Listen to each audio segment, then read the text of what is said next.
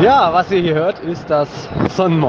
Hola todos. Ich bin hier auf der Insel, auf Mallorca. Hier spielt der Real Club Deportivo de Mallorca gegen den Real Madrid Club de Football und es sieht nicht gut aus für den Titelverteidiger. Jetzt gibt es mal tatsächlich mal einen Freistoß für Real Madrid. Den hat Vinicius mal rausgeholt. Er hat kein schönes Spiel. Er hat, wie erwartet, ein ja, ein, äh, eklige Gegenspieler für sich. Mallorca ist das, was man hier befürchtet, erwartet hat. Die Mannschaft mit den zweitmeisten Fouls, mit den meisten Karten, wo man immer noch so Szenen hat, irgendwie Zweikampf zwischen Vinicius und Gegenspieler X und dann liegen beide am Boden, dann rollt der Gegenspieler zufällig noch über. Ah, das gehört, ich weiß, irgendwo zum Fußball dazu, aber na, mir fehlt hier so ein bisschen noch das Verteidigen von Vinicius auf dem Platz. Aber vielleicht verteidigen seine, Mitspieler jetzt, weil jetzt dann doch vielleicht mal äh, ein Tor passiert, denn Real Madrid liegt hinten. Wer es mitbekommen hat, Cheat Code Murici. Ich tippe da mal einen guten 97 Millionen Plus Transfer Richtung Chelsea im Sommer. Im kommenden Sommer. Ah, nein. Ceballos chippt irgendwie ins Aus. Warum kommt da keiner ran? Was ist da los? Komm, Carlo, wechsel mich ein. Den hätte ich geholt. Na gut. Ähm, es sind eigentlich ideale Bedingungen, um das mal euch ein paar Sonnenstrahlen, Vitamin D hier über die Ohrmuschel einzuschweißen. Ist eigentlich ziemlich schick hier. Nur das Spiel an sich hässlich, kaum Torraumszenen und Real Madrid kommt selbst mit den jungen Wilden. Es sind ja äh, Modric, Kroos und so weiter auf der Bank. Selbst mit den jungen Wilden geht hier so gar nichts, auch jetzt, auch jetzt im zweiten Durchgang. Bin gespannt, ob man da noch mal heute mehr hören wird von mir. Geht mal nicht von Angst. Aber gut, sonnige Grüße von der Insel.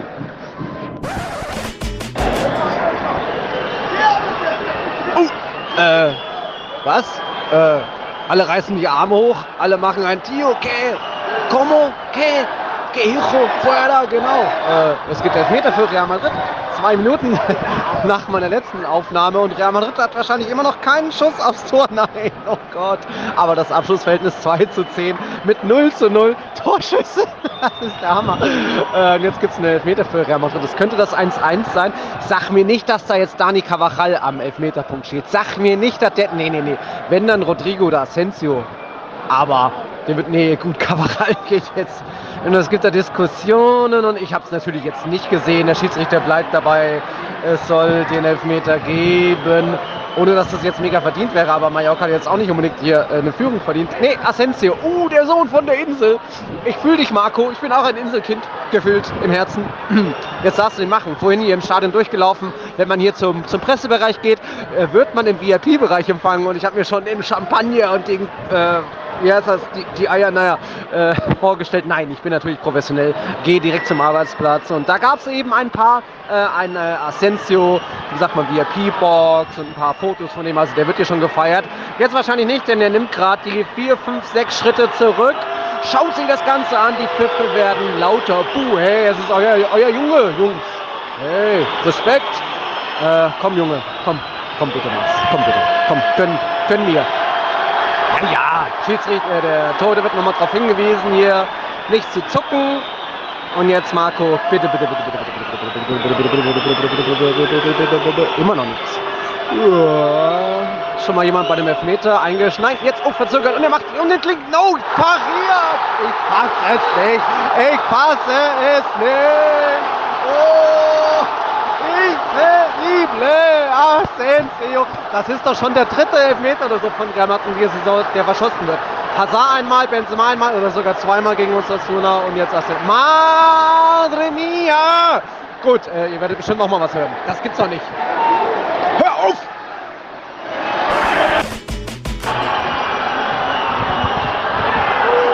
Na komm, Junge. Da ist der Abschluss. Da ist es passiert. Ei, ei, ei, ei, ei, ei, ei, ei, Also.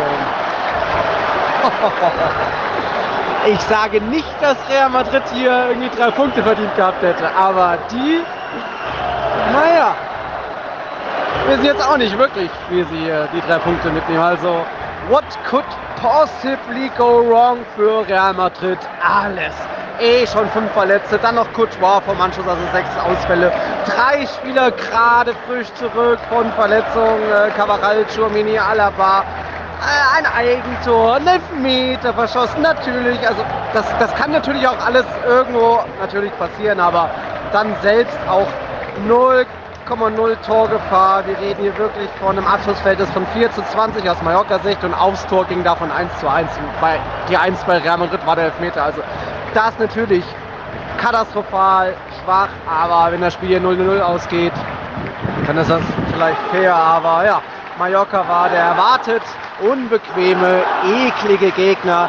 Hier feiern alle zurecht. Mensch, Mensch, Mensch. mein letztes Spiel war die Niederlage in Villarreal. Jetzt hier, ich weiß nicht, ob ich, ob ich öfter noch verreisen sollte. Die nächsten Spiele, die geplant sind, sind Liga Derby gegen Atletico und dann der Copa Hinspielklassiko gegen Barcelona. Madre mia, madre mia. Ansonsten kann man eigentlich viel Positives aus Mallorca sagen. Sind ja auch eins der Vereine, die durch den CVC-Deal ihr Stadion umbauen. Hat man in Villarreal gesehen, Levante hatte auch und hier eben die Gegengerade hat ein Dach bekommen. Hinterm Tor passiert was, das ist ja auch ein Stadion, wo so eine Laufbahn drum war, teilweise noch ist, aber gut, das interessiert jetzt glaube ich die wenigsten. Hier schreiben schon viele Tschüss, La Liga. Ja, denn ich habe wenig Zweifel, dass Sevilla heute Abend noch was gegen Barca reißen kann. Aber wenn ihr das hier jetzt gerade live hört, dann wisst ihr, wie es wirklich aussieht. Puh. 0-1 Niederlage. Ja, das reicht erstmal. Ich habe die berühmte Schnitt voll ab an Strand, Eimer Sangria und dann ciao Leute. Mm, Malle ist nur einmal im Jahr. Zum Glück muss ich mittlerweile nach so einem Spiel sagen, äh, Madre mia, was für ein Wochenende. Es gab Favoriten, Patzer ohne Ende. Ich glaube, von den Top 7 Teams hat nur eines gewonnen und ihr wisst natürlich alle, wer das war. Hier Alex grinst schon in die Kamera, leicht verschmitzen. Ja, sogar der FC Elche hat seinen ersten Saisonsieg eingefahren. Was war denn da wieder los an diesem Wochenende? Dabei wollten wir doch eigentlich hier in dieser Folge Ola Todos über die Hinrunde mehr reden. Aber Alex, das ist schon wieder La Liga Wahnsinn pur gewesen am Wochenende, oder? Ja, Hola Buenas, ähm, schon hochkurios. Elche hat an dem Spieltag mehr Punkte geholt als Real Madrid, Real Sociedad und Atletico combined. Ouch. Muss man sich mal vorstellen. Also als der zweite, dritte und vierte. Hättest du mir das vorher gesagt, ne? Ja. Also, das hätte kein Mensch geglaubt. Ja, erster Saisonsieg für Elche. Ich glaube, hm. da kann man schon mal gratulieren. Leider nicht mehr ganz in der Hinrunde, sondern in der Rückrunde am hm äh, 20. Spieltag aber Fluch gebrochen, mhm. auch von Carlos Clerc übrigens, mhm. deinem Freund. Also da immerhin ein bisschen was Positives an dem Spieltag, aber bei dir überwiegt natürlich das Negative, denn du warst vor Ort in Mallorca, mhm. um da ein schmuckloses 0 zu 1 zu ja, begutachten. Immerhin, äh, immerhin gab es Pizza for free, oder? Hab immerhin gab es Pizza. Irgendwie da ist so ein, unten bei der Eckfahne ist so ein neuer VIP-Area seit dieser Saison und irgendwie ist der direkt neben der, neben der Presse, dem Pressekonferenzraum und da hat jetzt keiner kontrolliert. Ich wurde, wurde eh das ganze Stadion nirgendwo kontrolliert. Normal guckt immer mal einer in, in den Rucksack rein oder so, aber ja, dann bin ich da mal durchgelaufen und habe so ein bisschen geguckt, okay, hole ich mir da mal ein Bierchen, dann war da der geile Pizzabäcker und dann halt da auch noch. Also das war so ein bisschen, habe ich mir gedacht, gut, das geht auf Pablo Maffeo seinen Nacken. Dann hat der vielleicht doch noch ein bisschen äh, muss dann auch was zahlen von dem Spiel, aber ja, äh, das hat es dann auch nicht mehr so rund oder schön gemacht den Tag, weil das Spiel war einfach nicht so schön, hätte aber eigentlich eher ein schönes 0-0 verdient gehabt, oder? Hm, was sagst du? Ja, zum einen äh, immerhin ein positiver Abschluss. Pizza und Bier for free, ja. Das, ja. ähm, zum anderen, ja, es gibt schönere Trips, ne? Wobei mhm. du hast ja eh das Meer genossen ja. und die, die Sonne und ja. den Strand so ein bisschen. Ist schon okay. Ähm, das, das spielt ja immer nur eine, äh, eine nicht unwesentliche Rolle bei deinen Trips. Ne? Mhm. Da ein bisschen das spanische Leben genießen, mal raus hier aus dem, äh, was, minus ein Grad, uh. äh, Schneeregentrott hier. Echt so eklig, oh. Äh, ja, schön. Shay ist anders. Ne? Hier ist jetzt auch nicht mega heiß, du hast ja auch nur deine 16 Grad, nur in Anführungszeichen. Nur, aber es nur. ist halt sehr sonnig und das war letztens schon in Valencia, wo du diese Orangenbäume überall hast und hier, das ist schon Vitamin D, Haushalt ist wichtig, den kann man hier wieder auffüllen. Das ist gesagt, korrekt, ja. Immerhin, das hast du aufgefüllt. Die, das Punktekonto konnte ja Real Madrid nicht auffüllen. Nicht ganz, ja, spielerisch war es ähm, wie immer dünn. Was habe ich dir geschrieben auf WhatsApp? Äh, Mallorca ist das neue mm. Getafe La Ligas. Mm. Vierter 1 zu 0 Heimsieg in Folge. Ich glaube, das ist ein La Liga-Rekord seit äh, 30 Jahren gab es das Ach, nicht. Ne? Ähm, habe ich bei, ich meine, Pedrito Numeros mm. gelesen. Ich glaube, Logroñez war die letzte Mannschaft, die das geschafft hat, irgendwie Anfang der 90er, irgendwie sowas. Oh, wow. Also da siehst du mal, ne, die 1 zu 0 ja. und auch was das immer für 1 zu 0 sind. Mhm. Ähm, also das ist ja eklig. Ja da zu spielen. Auf Mallorca spielen ist eklig. Ja. Äh, Atletico kann davon auch ein Lied singen, ne? Die haben ja auch immer wieder 1 zu 0 mhm. verloren. Ich glaube sogar auch die letzten beiden Gastspieler jeweils 0 zu 1 auf, mhm. auf Mallorca. Und Barca hat zwar die letzten beiden Gastspiele 1 zu 0 gewonnen. Aber gelitten.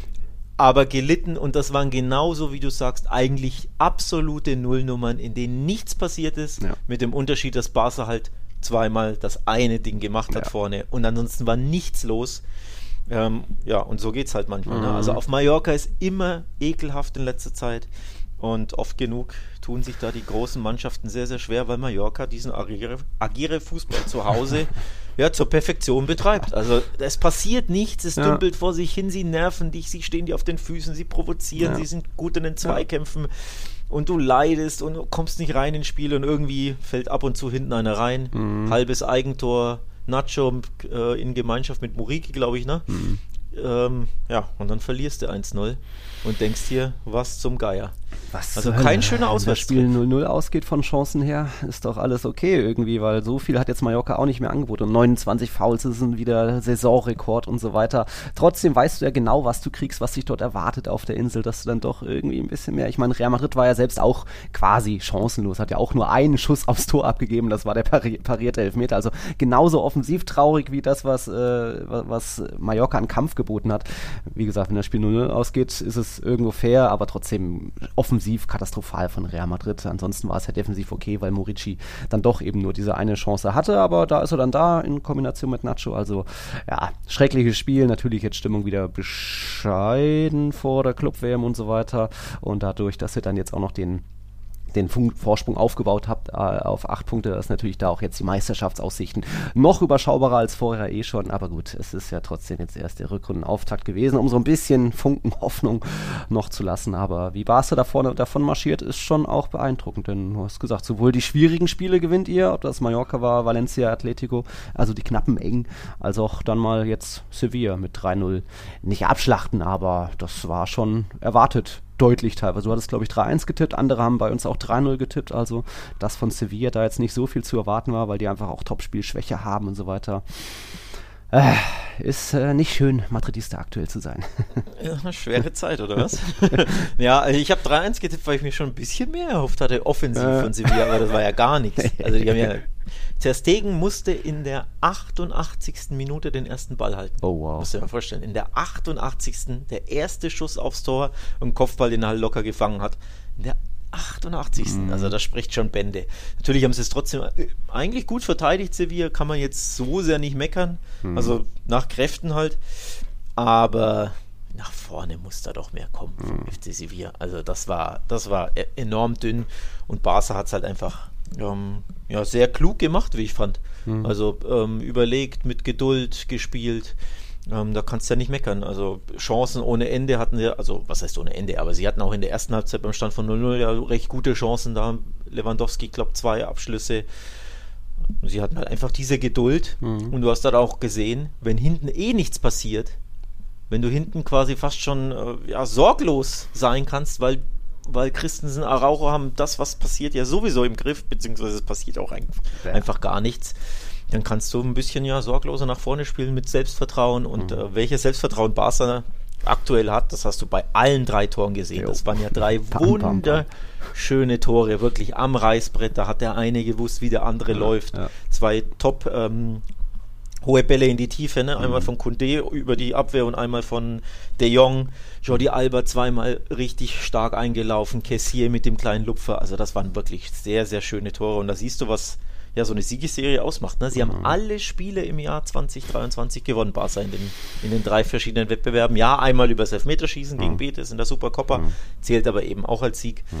Und da siehst du mal, zehn Siege in Folge sind es jetzt, glaube ich, ähm, in dem Kalenderjahr. Ja, Espanyol war doch das eins. Oder war das, das war am 31. Dezember, ja. Oder? Das war am 31. Ja, ich, dann, ja. ja. okay. ja deswegen Kalenderjahr. Hm. Aber zehn Siege in Folge sind es jetzt. Also hm. Espanyol war der letzte Punkt. Hm. Ausrutscher, wenn du eben Supercopa mit einrechnest und, und den Pokal, wo sie natürlich auch mal in die Verlängerung mussten, zweimal, aber es zählt eben als Sieg, zehn Siege in Folge.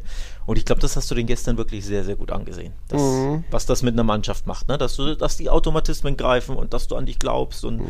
dass du auch Verletzungen überkommst. Ne? Dembele fehlt aktuell, Busquets mhm. hat sich jetzt verletzt, mhm. fällt wahrscheinlich zwei, drei Wochen äh, aus, richtig böse umgeknickt. Aber die Mannschaft, der hat, ähm, kann das nichts anhaben, die spielen weiter, glauben an sich und ja, Sevilla war aber auch trotzdem schwach. Also, das gehört ja auch dazu, ne? Ja, das gehört auch dazu, ja.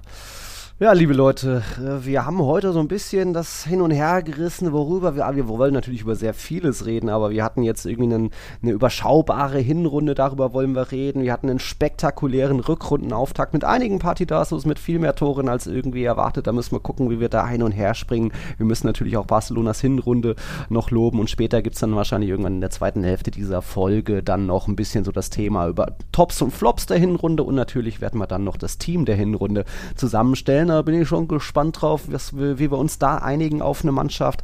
Aber ich glaube, generell muss man, um das nochmal loben zu erwähnen, die Hinrunde des FC Barcelona verdient einfach nur die Note 1 mit irgendwie 50 Punkten, 7 Gegentoren. Ich glaube, nur Deportivo La Coruña hatte in den 90ern mal noch weniger 6 Gegentore damals. Das ist spektakulär. Auch wenn jetzt natürlich Barca offensiv manchmal auch nur minimalistisch ist und nicht jetzt das mega Chancenfeuerwerk hat, viele 1-0-Siege, aber trotzdem da nach den letzten Jahren mit auch jetzt einer umgekrempelten Mannschaft, viele Neuzugänge, erstmal so stark in der Defensive zu sein und dann eben auch vorne Effektivität, da passt einfach aktuell alles. Und ich weiß nicht, 50 äh, Punkte nach 19 Spieltagen. Das ist ja so gesehen Kurs auf 100 Punkte Saison, was es noch nicht so oft gab. Ich glaube, nur sieben Teams hatten das bisher 50 Punkte Hinrunde. Fünfmal Barca, zweimal Atletico und nur ein Team davon wurde am Ende dieser Saison dann nicht Meister. Es war Barca in der Saison 13, 14, aber eben dann trotzdem noch sechs Meisterschaften, wenn sie die 50 Punkte vorher schon geknackt haben. Also da, das wird schwer euch einzuholen, auch weil Real noch andere Baustellen hat. Aber erstmal nochmal Lob Barca. Wow. Wow, ja. Ähm, besser, also eine bessere Hinrunde hätte man, glaube ich, aus, aus Barca-Sicht ja kaum erwarten können. Ähm, klar, spielerisch war es nicht immer das Gelbe vom Ei. Man erinnert an Girona beispielsweise, das war ja sehr, sehr dünn. Das war ein bisschen ähnlich wie gestern äh, Real Madrid gegen Real Mallorca. Ne? Also da ist ja nichts passiert und am Ende geht es halt einfach 0-0 aus und du denkst ja, passt schon. Aber der Unterschied ist eben, Barca macht diese eine Chance, wenn sie die bekommen, machen sie die eben rein. Und da gab es ja einige Spiele, wo du dir denkst, das hätte jetzt auch unentschieden ausgehen können. Ja. Aber sie gewinnt ähm, eben oder haben es gewonnen. Ist natürlich auch ein, ja, ein Talent oder ist auch eine gewisse Klasse, die du da hast, ne? dass du eben genau solche Spiele dann gewinnst, wenn du sie nicht unbedingt verdient hättest mhm. zu gewinnen anhand des Spielerischen, was du da zeigst oder anhand des XGs. Aber ähm, gewinnst es halt dann trotzdem. Also auch bei Atletico der 1-0 Auswärtssieg, ja. ne? ein absoluter Big Point. Aber wenn du da guckst, sie hatten ja am Anfang, ich glaube, 20 gute Minuten, haben dann ihr Tor gemacht und danach war ja fast nur noch Atletico am Anlaufen. Und wenn es dann an 1-1 ausgeht, beschwert sich auch kein Mensch, aber sie haben eben das 1-0 über die mhm. Zeit gebracht. Ne? Ähm, oder in Valencia, das war ja auch nicht so prickelnd, da war ich ja vor Ort, falls du dich erinnerst. Ja. Ähm, da hat Lewandowski in der 92. das 1-0 gemacht, da hatte Barca jetzt auch nicht so die Chancen. Das ist auch ein typisches 0-0-Spiel eigentlich. Und sie machen eben diesen Lucky Punch, weil sie in der einen Szene dann eiskalt sind. Also da waren genug Spiele dabei, die wirklich auch 0-0 oder 1-1 enden können. Aber sie haben irgendwie dieses Siegergehen mhm. wiedergefunden in der Saison, was sie eben jetzt seit, keine Ahnung, drei Jahren oder so nicht mehr hatten. Und nochmal, auch das spricht ja für eine Mannschaft. Das ist ja genau das, was wir eigentlich seit Jahren oder auch ich immer wieder ein bisschen zähneknirschend bei Real Madrid lobe, ne? dass sie eben dieses Siegergehen haben in Spielen, in denen sie nicht so gut sind, in denen sie vielleicht verlieren müssten oder zumindest nicht gewinnen sollten. Besonders natürlich die Musterbeispiele Champions League, ne? PSG und Man City, dass sie immer einen Weg finden, zu gewinnen. Und dass diese Siegermentalität, dieses Siegergehen ist ja auch bewundernswert. Und nirgends äh, wird das ja eher belohnt als in La Liga, wo eben sich derjenige durchsetzt, der über 38 Spieltage der Beste war. Absolut. Und dann lügt ja eine Tabelle nicht, auch wenn du, wie gesagt, den einen oder anderen Sieg vielleicht ein bisschen glücklich einfährst mhm. oder ein bisschen unverdient, aber über 38 Spieltage lügt ja eine Tabelle nicht oder in unserem Fall über jetzt 20-19 Spieltage. Mhm. Und wenn du das reihenweise immer wieder so gewinnst, 1-0, starke Defensive, gut gegen den Ball und vorne bist du halt dann doch immer einmal eiskälter als der Gegner, mhm. dann ist das auch ein Zeugnis von Klasse. Ja, Xavi hat da auch das Feuer neu entfacht, wenn man da so sieht. Ihr hattet jetzt das Nachholspiel auch gegen Betis, wieder in der, keine Ahnung, 88. Minute noch im Bus jetzt mit nach hinten rennt, um den Konter irgendwie aufzuhalten. Das stimmt halt einfach auch dann überall. Und was Araujo schon von, von vor der Linie weggekratzt hat, das ist halt einfach mittlerweile ein Equipasso, wie gesagt, auch wenn die nicht mega spektakulär vorne spielen, auch wenn die Tore sich meistens sehen lassen können, äh, ist das einfach schwer zu überwinden aktuell. Ist es da, das Momentum ist auf ihrer Seite, sie haben eine starke Defensive, es läuft einfach überall Effektivität. Jetzt ist ist Lewandowski zurück und jetzt holst du dann jetzt auch noch irgendwie, ich, ich will es nicht gar nicht mal als Big Points bezeichnen, so einen deutlichen Sieg gegen FC Sevilla, aber irgendwie ist das trotzdem auch nochmal noch mal mehr Rückwind geben und es ist schwierig, da irgendwie jetzt Prognosen zu setzen, dass da, das Barca das noch aus der Hand gibt. So fünf Punkte Vorsprung nach der Hinrunde, ja, jetzt sind es acht. Das gab es zuletzt, zwei, also dass das eine Mannschaft äh, noch aus der Hand gegeben hat, war zuletzt der Fall in der Saison 2002, 2003, damals von Real Sociedad, die dann eben am Ende noch Real Madrid gratulieren mussten, aber wie gesagt, ist, da muss sich Real Madrid deutlich steigern. Immerhin, Madrid ist immer noch die Mannschaft mit den meisten Abschlüssen und irgendwie auch zur Hinrundenabschluss noch die Mannschaft mit den meisten Toren gewesen. Das ist jetzt auch Barca mittlerweile, aber Ah, schauen wir mal. Ich glaube, Xavi meinte auch von wegen, dass das noch eng bleiben wird und dann vielleicht erst am vorletzten Spieltag entschieden sein wird. Puh, wäre wünschenswert, ein spannender Meisterschaftskampf, aber da müsst ihr vielleicht auch noch ein paar Punkte lassen, also das auf jeden Fall. Ja gut, ähm, es ist ja meistens so, dass die entscheidenden Wochen ja normalerweise im Frühjahr sind. Ne? Ja. Im, Im März und April, mhm. wenn es dann normalerweise in die Crunch-Time geht. Aber was ist schon normal? Ähm, schon also normal war es jetzt zum Beispiel auch nicht, dass Barca zweimal in Folge in der Champions League in der Vorrunde ausscheidet. Mhm. Ähm, das kann natürlich Fluch oder Segen sein, wenn sie jetzt zum Beispiel ähm, in der Europa League gegen Manchester United ausscheiden sollten. Das ist ein absolutes Schlüsselspiel auf Augenhöhe, weil Manchester United ja unter mhm. Den Haag auch richtig stark ist. Dann ist es natürlich absolut enttäuschend in Europa. Wäre natürlich aber Segen für La Liga, dass du da diese Doppelbelastung nicht mhm. hast. Hättest aber vor der Saison natürlich so auch nicht gedacht. Jetzt im Nachhinein musst du sagen, boah, Barca jetzt in der Champions League, dieses Barca des Jahres 2023 in der Champions League, da wäre ein Halbfinale auch drin. So, jetzt bist du aber nicht mehr in der Champions League. Mhm. Ähm, also es ist, äh, ja, bei einem lachenden Auge ist immer so ein bisschen noch das Weinende dabei mit Blick auf Europa aus Barca Sicht. So ehrlich muss man dann sein. Ich meine, du könntest, gegen wen spielt Inter? Oh. In der, haben sie nicht Porto gezogen sogar mhm. in der Champions League? Weiß nicht. Ich meine, so, oder? Ich glaube schon. Muss ich jetzt schnell googeln. Ich meine, sie spielen gegen Porto. Und dann, genau, so, den FC Porto. Und dann mhm. könntest du sagen, naja, wenn das der FC Barcelona wäre, anstelle von Inter, Zweiter gewesen, mhm. tja, dann könnte vielleicht doch ausgehen What in der if? Champions League. Ja. Uh, what ifs, ne? So, also von daher, normalerweise ist noch sehr, sehr viel zu spielen. Ähm, vor allem, weil die Champions League ja immer eigentlich über Wohl und Wehe im Frühjahr entscheidet. Ne? Wenn du dann mhm. super schwere Viertelfinal und Halbfinal hast gegen, was weiß ich, Bayern und City und wie sie alle heißen. Ja. Und dann zwei Tage später auswärts bei Cadiz oder Getafe, da können da schnell mal die 0-0s und 0-1s kommen. Aber aktuell sieht es nicht so aus, als würde es so einen großen Einfluss haben. Mhm. Ähm, was da im Frühjahr passiert, weil Barca jetzt schon wegmarschiert und weil sie vielleicht im Frühjahr gar keine Spiele haben. Ja, gibt es natürlich auch wieder so eine Killerwoche wie damals im Frühjahr 2019, als wir beide uns ja kennengelernt haben in Madrid. Damals die beiden Klassikus in Bernabeu plus Real hatte danach noch Ajax und war dann auf einmal aus drei Wettbewerben raus. Also ihr habt euch in der Copa durchgesetzt, seid in der Liga davon gezogen und dann auch noch dieses Ajax äh, aus in der, in der Champions League. Da werden gerade wieder ein bisschen Erinnerung wach, weil bald hat Real Madrid ja ein ähnliches Programm oder Barca auch ähnlich mit irgendwie dann drei Klassikus innerhalb von, keine Ahnung, vier Wochen plus Liverpool plus noch Derby gegen Atletico, wo ich dann auch wieder in Madrid sein werde, auch zum Copa-Hinspiel. Puh, da, wenn Real irgendwie auch mit Druck und so weiter und ein entscheidenden Spiel da ist, dann ist es, dann kann das auch mal Real Madrid sein, aber da muss schon auch aktuell es besser laufen. Es gibt Ausfälle ohne Ende irgendwie. Man hatte jetzt gegen Mallorca kurzfristig mit Couture einen sechsten Ausfall und dann irgendwie eh drei Rückkehrer, die vielleicht noch nicht bei 100% waren und eh aktuell formtief bei einigen Spielern, auch einem Vinicius, einem Valverde sowieso.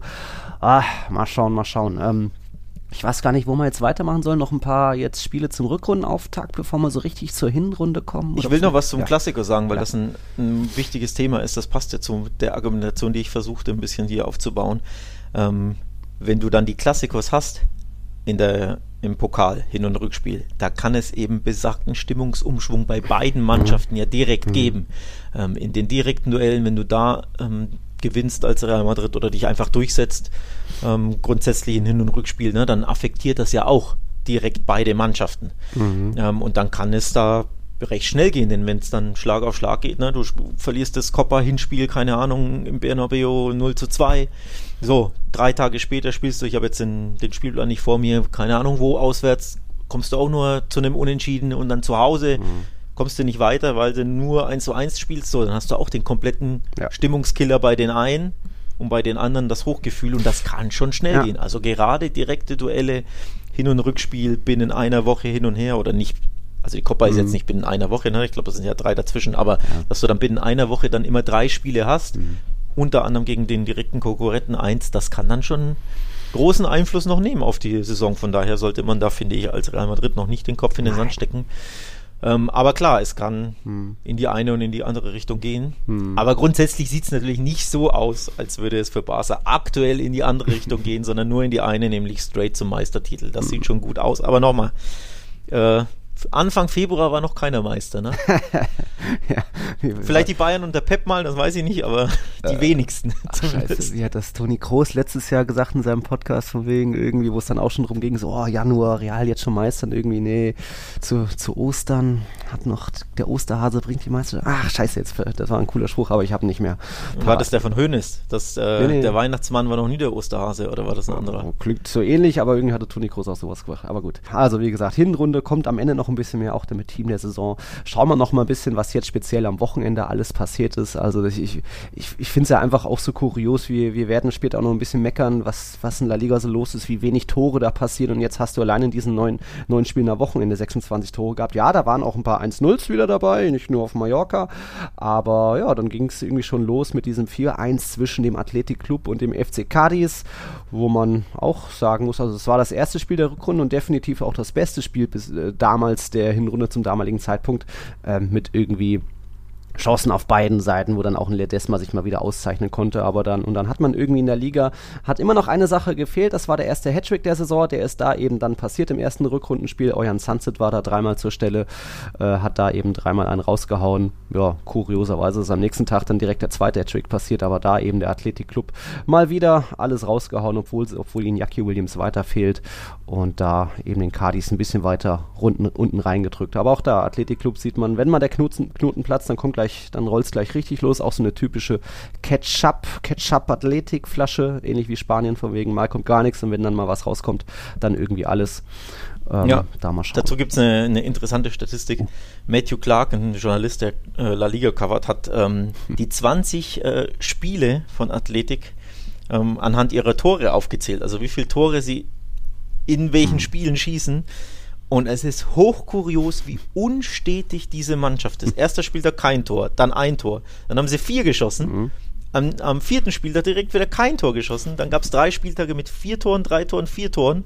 Dann folgten, folgten zwei Spieltage nur ein Tor, dann wieder kein Tor. Mhm. Dann folgte wieder 2, 0, 1, 1, 3, 0, 0, 1, 0, 0 und jetzt wieder 4. Also sie haben, bevor sie dieses 4 zu 1 jetzt rausgeschossen haben, haben sie an vier, fünf Spieltagen in Folge viermal gar kein Tor geschossen. ja. Es ist nicht erklärbar, ne? Nicht erklärbar, wie launisch der Athletikclub aus Bilbao ist, warum sie in einigen Spielen dann drei oder vier Tore schießen, aber in vielen dann auch gar keins. Mhm. Die, es ist nicht erklärbar. Ich glaube, wenn Valverde hier sitzen würde, könnte er es uns auch nicht erklären, warum das, warum das so ist. Ähm, also es ist, ist, sehr, sehr kurios, der mhm. Athletikclub.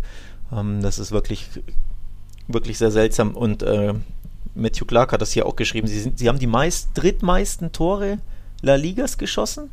Das muss ich jetzt mal nachgucken, ob das 29. noch akkurat ist. Ja. Genau, Barca 42, Real Madrid 40 und dann folgen genau Atletico und der Athletic Club mit 29 Toren. Also das ist ja eh, eh eigentlich schon kurios. Ja. Ähm, aber sie haben in 40 Prozent ihrer Spiele kein Tor geschossen. Das ja. gibt's doch nicht. Du schießt die drittmeisten Tore La Ligas, triffst aber fast in Hälfte der ja. Spiele gar nicht ins Was, was wir allein gegen Real alles verballert haben, weil halt irgendwie halt Effektivität vorne fehlt, aber wenn dann mal der Knoten platzt, dann gleich richtig. Wenn die Ketchupflasche offen ist, dann kommt es raus. Ja. Äh, also wirklich hochkurios und mm. ja, jetzt sind sie wieder, was sind sie, siebter aktuell, können wieder ein bisschen von der Champions League träumen. Naja, ja. sechs Punkte auf Atletico. Ja. Realistischer ist natürlich, dass sie Fünfter oder Sechster werden, aber dafür müssen sie einfach, ja, ja stringenter wenigstens ein oder zwei Tore schießen. Ja. Müssen, Türchen schießen. Es müssen ja nicht immer vier sein. Es würde ja reichen, mal regelmäßig eins oder zwei zu machen. Fehlt halt doch eher noch das Thema Torjäger. Dann geben sie auch noch Via Libre ab ne, zu Alaves, der da jetzt irgendwie in der zweiten Liga kickt und auch gleich getroffen hat. Also das bleibt das Problem, dass sie irgendwie keinen richtig effektiven Spieler haben, auch wenn jetzt, wie gesagt, Sunset mal den ersten Hattrick der La Liga-Saison erzielt hat. Ähm, ich will ein bisschen Hoffnung vielleicht noch beim FC Cadiz machen. Ich glaube, das, was man jetzt von auch den Winterneuzugängen oder generell Neuzugängen gesehen hat, war ganz okay.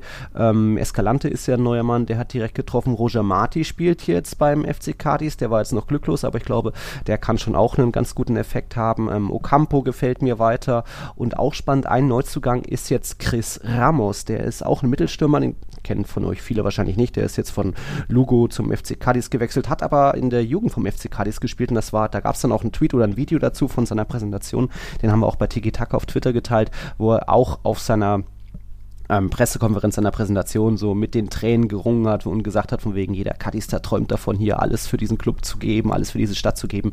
Da merkt man schon, dass der FC Cadiz irgendwie ein besonderer Verein ist, wo da wirklich eine ganz besondere Identität herrscht, äh, Kultur herrscht. Dann war noch sein Opa dabei bei der Präsentation. Er hat danach auch ganz stolz erzählt, so, oh, jetzt habe ich meinen Jungen wieder an meiner Seite. Also irgendwie, wie gesagt, Cadiz ist ein besonderer Club auch wenn die oft auch eine komische, eklige Spielweise haben, aber irgendwie gehören die für mich in die, in die Liga und ich hoffe schon, dass die sich halten können. Auch wenn es natürlich für mich die beste Auswärtsfahrt der Saison ist, äh, noch vor, vor Mallorca, die auf Platz 2 sind.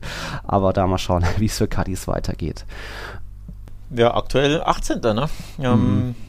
Abstiegsrang, aber da ist ja alles so eng. Mhm. Ähm, kann ja alles noch passieren. Kann ja alles noch werden. Direkt Aber 15, 15 Tore haben sie nur geschossen, ne? Mhm. Also die wenigsten in der Liga. Auch ähm, mit Elche, so, ja. Mit Elche und Valladolid sogar, ja. Ja, wie gesagt, jetzt die Neuzugänge. Ich glaube, auch ein Roger Marti wird da noch ein bisschen was helfen. Und ähm, ein Punkt schwächer als Cadiz ist der FC Retafe. Dabei haben die jetzt einen Punkt sogar geholt und ich weiß gar nicht, äh, geschätzt haben wahrscheinlich alle bei unseren Tiki-Taka-Tipps auf einen 1-0-Sieg von Retafe getippt. Manche haben 2-0. Das war ja diese spektakuläre Serie der letzten Jahre, wo Retafe so quasi gar nichts gerissen hat gegen Atletico. Aber hier, Marc hatte ein 1-1, Fede Valverde hatte ein 1-1, Hector ein 0-0. Also da ein paar hatten die Eier auf Retafe unentschieden zu tippen. Aber ich weiß nicht, was, soll man zuerst. Atletico-Spiele, da hast du so oft wahnsinnige, verrückte Dinge dabei, die du kaum erklären kannst, ob das dann irgendwie eine verrückte zehnminütige Nachspielzeit ist. Letztens dieses Morata-Tor, der gar nicht verstanden hat, dass er der, der, Torschütze war, weil er schon weggeschaut hat. Und jetzt, das habe ich auch noch nie gesehen, dass einfach ein Tor bejubelt wird von einem Spieler, der schon auf der Bank sitzt. Also Korea trifft, das heißt, er ist abseits, er wird ausgewechselt, hat schon die Jacke an, dann auf einmal sagt der Videoschiedsrichter, nö, nö, das geht. Und dann, das ist doch irgendwie Atletico-Wahnsinn. Dann denkt man, ja, jetzt geht das 1-0 Jetzt, jetzt, machen sie das sicher und dann passiert es trotzdem noch. Also erklär mir doch mal diesen Atletico-Wahnsinn.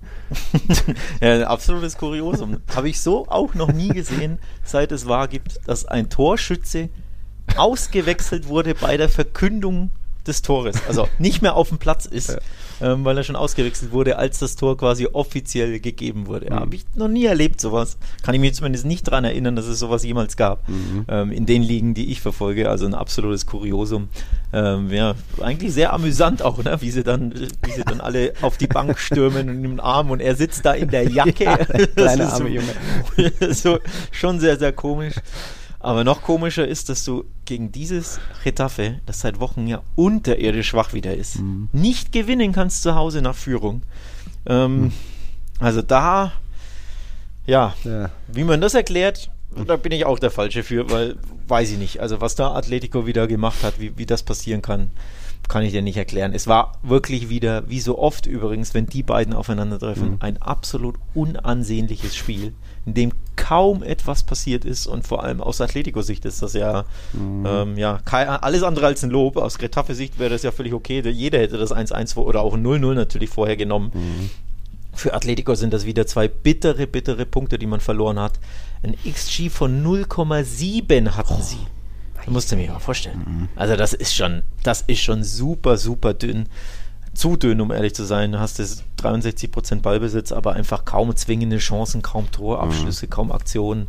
Ähm, das ist, das ist einfach zu wenig gewesen. Trotzdem, normalerweise gewinnst du es 1-0 und dann reden ja. wir wieder wie bei Barca, oh, alles gut, mhm. 1-0, eiskalt ist das. Ja, aber späten das, den Ausgleich kassieren von Retafe nach Führung zu mhm. Hause, das darf dir einfach nicht passieren. Äh, kann natürlich Barca auch ein Lied von singen, ist ab und zu ja auch passiert. Ähm, mhm passiert natürlich immer mal wieder, ja. aber sollte dir nicht passieren, wenn du die Champions League spielst. Ja, ja. Und hatte ich so auf jeden Fall nicht auf dem Schirm. Also du hattest ja das 1-0 von Atletico, ne? Ich dachte mir, ja, guck mal, die Getafe ist so schwach, das geht mal 2-0 aus. Aber dass sie dann die Punkte verlieren, bitter. Ja, es ist und bleibt die zweitschwächste Hinrunde von Atletico unter Simeone. Sie haben immerhin noch 34 Punkte geholt. Letztes Jahr war eben der Tiefrekord Tiefwert mit nur 32 Punkten. Also es ist spielerisch überschaubar und das immer mit dem Kader. Da sagt man oft, dass da eigentlich viel mehr drin ist. Aber auch da eben war wieder ein verrückter Spieltag. Und wenn dann noch ein Laos pfeift, dann hast du so viel so viel Theater auf dem Platz, es geht drunter und drüber, Aufregung im Stadion, das ist schon auch gar nicht immer so mega ansehnlich, aber irgendwie Atletico pur, was soll man da groß sagen. Wir kommen mal zu was Positivem, das war das Partidazo des Spieltags, äh, das bisher das Spiel bisher mit den meisten Toren in der Liga war das 5 zu 3 zwischen Real Sociedad und Girona. Jetzt gibt es einen neuen Platz 2. Das war jetzt das 4 zu 3 zwischen Celta und Betis und das sogar bei Betis. Dabei hatte Betis eigentlich Chancen, den Sieg zu machen. Wir reden hier von einem Spiel, wo beide an sich äh, 7 zu 7 Abschlüsse aufs Tor haben, aber eben Celta brutal effektiv war, auch noch teilweise Traumtore gemacht hat. Allein so äh, von, wer war es, Jürgen Larsen dieses 1 zu 0, wie der aus dem Vollsprint irgendwie den Volley direkt ins, ins Netz nagelt, das ist schon mal mit 99er Technik sehr spektakulär gewesen. Die Highlights müsst ihr euch auf jeden Fall noch anschauen. Ja, Betis hat eben auch noch seine Tore gemacht, drei Stück, aber es hat nicht gereicht, weil dann auch noch, wer war es? Äh, Abner Vinicius, den wie sagt man, Miss of the Season macht, drei Meter vom Tor, trifft er den Ball nicht richtig und dann, ja, das freie Tor auch noch, der Torhüter war schon und stand schon an der ja, Seite. Also, ai, ai, ai, also ich glaube, den hättest Okay, du vielleicht nicht, ja, aber viele andere ja, unserer Zuhörer hätten ja, den nee. wahrscheinlich gemacht. Oder bist du Linksfuß? Nee, nee, nee also ich war eigentlich kein Fuß. ja, aber auf jeden Fall, ein äh, Profifußballer darf den gerne machen, um mhm. nicht zu sagen, muss den machen. Ähm, also Wahnsinnschance da verballert. Übrigens äh, Jürgen Larsen, ne, den haben sie im Winter, ich glaube, für 12 Millionen gekauft von Groningen, wenn ich mich nicht Celta hat so viel Kohle. Ja, ja jetzt nicht mehr, ne? Ähm, und der hat einen richtig guten Eindruck gemacht Aha. jetzt bei Betis. Ich habe den davor noch nie gesehen. Ich gucke ja jetzt mhm. nicht Groningen gegen Willem II in der Ach, Eredivisie oder so, Skandal. deswegen kannte ich den nicht, ähm, den Spieler, aber er hat mir, mhm. mir, sehr, sehr gut gefallen jetzt gegen Betis. Also auch den, den Assist ja gegeben, wo er schön in die Tiefe läuft und dann mhm. den Cutback macht zum, ich weiß gar nicht, was es war, zum 3-1 oder so mit zwischenzeitlich, bin mir jetzt nicht sicher. Ähm, das hat schon sehr, sehr gut ausgesehen. Also der hat einiges gekostet, aber offenbar hat er auch einiges auf dem Kasten, mhm. zumindest judging bei dem, äh, Spiel. Also es war schon gut. Wenn Celta immer so spielen würde, ne? immer so aktiv und, und eiskalt, dann hätten sie halt ihre Europacup-Ambitionen oder dann könnten sie davon träumen, aber mhm. auch die sind ja immer so, so eine launische ja. Diva, ne? Dann bekommst du manchmal solche tollen Spiele von ihnen und dann verlieren sie wieder gegen Cadiz zu Hause 0-1 oder so. Also das ja, ist halt auch typisch Celta. Ja, typisch Celta. Die bleiben da weiter launisch. Und das ist, gilt auch für Betis, dass da einfach auch mal so viele Abwehrfehler passiert werden, die dann auch in dem Fall eben in dem Spiel ganz gut ausgenutzt wurden. Ähm, dann hast du noch irgendwie teilweise temperamentvolle Spieler, wo, wo man eh schon weiß, Betis ist da, hat er öfter mal Diszipli Disziplinproblem ist ja auch eine der Mannschaften mit den meisten Karten und jetzt steht die Mannschaft, glaube ich, schon bei zehn roten Karten und einer davon hat drei Stück schon und das ist ein Neuzugang, das ist Luis Felipe. Willkommen in La Liga. Wobei, ja, was ist dann in der 95. Minute passiert? Also Aspas macht dann natürlich irgendwie auch viel drauf. Aspas hat so den Ball und also in, in der Hand, weil irgendwie das Spiel ist unterbrochen und der Luis Felipe kommt da von hinten angerannt, angestürmt und will so den Ball wegschlagen. Aspas sieht ihn nicht und spürt dann nur, wie da von hinten so ein Wischer kommt und ja, macht dann auch ein bisschen viel drauf. Vielleicht, es war dumm von Luis Felipe, aber weiß ich, ob das dann immer gleich rot ist. Wie hast du die Szene gesehen? Ja, das ist auf keinen Fall rot. Ja, also das, das, ist einfach ein Schauspieler. Akt von, von Aspas, der belohnt wird. Ich meine, wer wird am Unterarm gestreichelt, als der andere ihn den Ball wegbuxiert. Ja, das ja tausendmal. Ja. ja. oh, mit Tempo gewischt, mhm. ja. Au. also, das ist einfach lächerlich. Äh, wirklich lächerlich. Und das ist auch furchtbar, dass es für sowas rot gibt, weil das ja wieder ein Exempel statuiert im Sinne von, jeder Spieler sieht ja, was was er machen muss, um beim Gegner eine Hinausstellung zu provozieren. Sprich die Schwalben und das Schauspielern und, ne, und mhm. das Übertreiben und das, das nimmt ja dann alles zu. Das ist ja eh schon furchtbar schlimm in der Liga jede Woche. Aber das nimmt ja zu, wenn du als Schiedsrichter solche Aktionen mit einer roten Karte belohnst. Also die Aktion von Aspas. Ne? Mhm. Das Schauspielern von Aspas wird belohnt, weil Felipe für so eine lächerliche Aktion rot sieht. Und zwar glattrot, nicht mal gelbrot. Du mhm. sagst, naja, okay, gibt es zweite Gelbe. Nee, glattrot für so einen Quatsch ist furchtbar. Wirklich furchtbar. Spricht auch wieder für La Liga, also im negativen Sinne, weil das passt einfach zu dieser komisch äh, geschiedsrichterten Liga, ne, wo es immer wieder völlig lächerliche Hinausstellungen gibt, auch für Trainer natürlich, oder wo einfach Laos einfach Bock hat, 15 gelbe Karten für absolut nichts zu zeigen, ne, wie im Derby mhm. gegen Espanyol bei Barca, wo du ja nicht mal den Mund aufmachen durftest. Du durftest ja nicht mal, hey Schiedsrichter sagen, zack, gelb. Mhm. Das das ist schlimm, das ist schlimm. Äh, Felipe ist natürlich trotzdem schuld, ein bisschen selber schuld, weil er da so hinstimmt, aber nein, das ist niemals rot und dass sich Aspas da auch hinschmeißt. Eigentlich finde ich, mhm. wäre es gerecht gewesen, dass Aspas dafür gelb sieht für sein Hinwerfen und nicht, dass Felipe rot sieht. so würde es richtig ähm, geahndet werden. So würde man zumindest diese Theatral, diese Schauspielerei auch mal vielleicht unterbinden können. Also wie gesagt, Leute, wenn ihr euch noch ein Spiel anschauen wollt, die Highlights, dann gerne das. Allein schon wegen sieben Toren und wegen dem Mist of the Season vielleicht und wegen dann noch dieser kuriosen, verrückten roten Karte mal wieder. Und da sind wir eben wieder beim alten Thema, was in der Liga alles passi passiert oder eben auch nicht passiert. Ich habe es frisch nochmal zusammengezählt. Wir stehen jetzt nach gut mittlerweile 20 Spieltagen bei 96 roten Karten. Das ist einfach das ist an sich schon mal zu viel. Wo steht die Premier League bei vielleicht 15 oder 20 roten Karten? Da schon mal dieser Riesenunterschied. Wir haben in La Liga, was schätzt du so, der Tore-Schnitt von den Top 5 Ligen? Ist vielleicht La Liga mal nicht auf Platz 5 oder sind wir mal mit den 2,38 Toren pro Partie oder sind wir die fünf schlechte Schwächste. Natürlich, natürlich, natürlich die ja. Schwächste. Ja, ja gut, war eine einfache Frage. Bundesliga 3,2 Tore pro Partie, Ligue 1 2,9, Premier League 2,77, Serie A 2,6 und dann La Liga mit 2,38. Das ist traurig. Immerhin, wie gesagt, jetzt am Wochenende mal 2,9 Tore pro Partie gefallen und heute kommt ja noch, glaube ich, Almeria und Girona sind noch dran, aber es ist weiter keine gute Entwicklung in La Liga, um da mal so ein bisschen Hinrundenfazit zu ziehen. 452 Tore sind nur gefallen, so wenige gab es zuletzt nur in der Saison 2006 und 2007, damals 448. Und ähm, das ist einer der niedrigsten Werte in diesem Jahrtausend. Ja, weil natürlich auch immer noch unter Cristiano und Messi in der Ehre war das nicht denkbar, solche schwachen Zahlen, ne, weil natürlich auch ein bisschen die Superstars fehlen, aber weil irgendwie La Liga, du hast immer mehr Stümper als Techniker auf dem Platz, viele Spieler, die einfach mehr Fokus haben zu faulen, statt irgendwie Spieler, die eine Technik haben, werden dann eher gefault. Vinicius der meistgefaulte Spieler der Saison. Wenn du mal gute Spieler hast, das ist so der Trend auch der letzten Jahre, wo irgendwie auch mal Talente da sind, wo mir fehlen auch Talente in der Liga, das ist die Liga mit den durchschnittlich ältesten Spielern, wie früher gab es Kukureya, Rodri, äh, Rodrigo Moreno, Alex Moreno, der jetzt auch frisch weggekauft ist.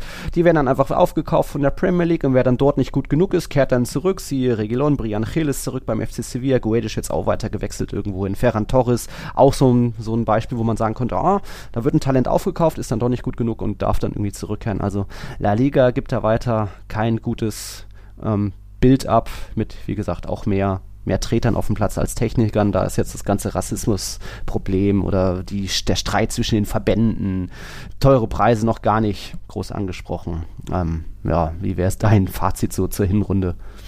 Du hast eigentlich schon schön alles Unschöne zusammengefasst. Mhm. Ähm, wüsste jetzt gar nicht, wo ich ansetzen soll. Mhm. Also, wenn ich irgendwo ansetzen könnte, dann irgendwie das Schiedsrichterwesen. Ja, genau, ist auch noch umbauen oder besser gesagt neu erziehen, neu schulen, ähm, dass es nicht mehr so viele rote Karten, gelbe Karten für absolute Lächerlichkeiten gibt, mhm. ähm, dass die Spiele nicht mehr so eskalieren im Sinne von ne, Theatralik, Schauspielerei und Schwalben und Provokationen. Und hat man übrigens auch sehr, Stichwort Provokationen bei Mallorca gegen Real Madrid wieder gesehen, ne? Oh ja. was sich da die Spieler erlauben können. Mhm. Äh, Vinicius provoziert natürlich auch wieder, das ist ja auch immer eine Provokation, mhm. was er da macht.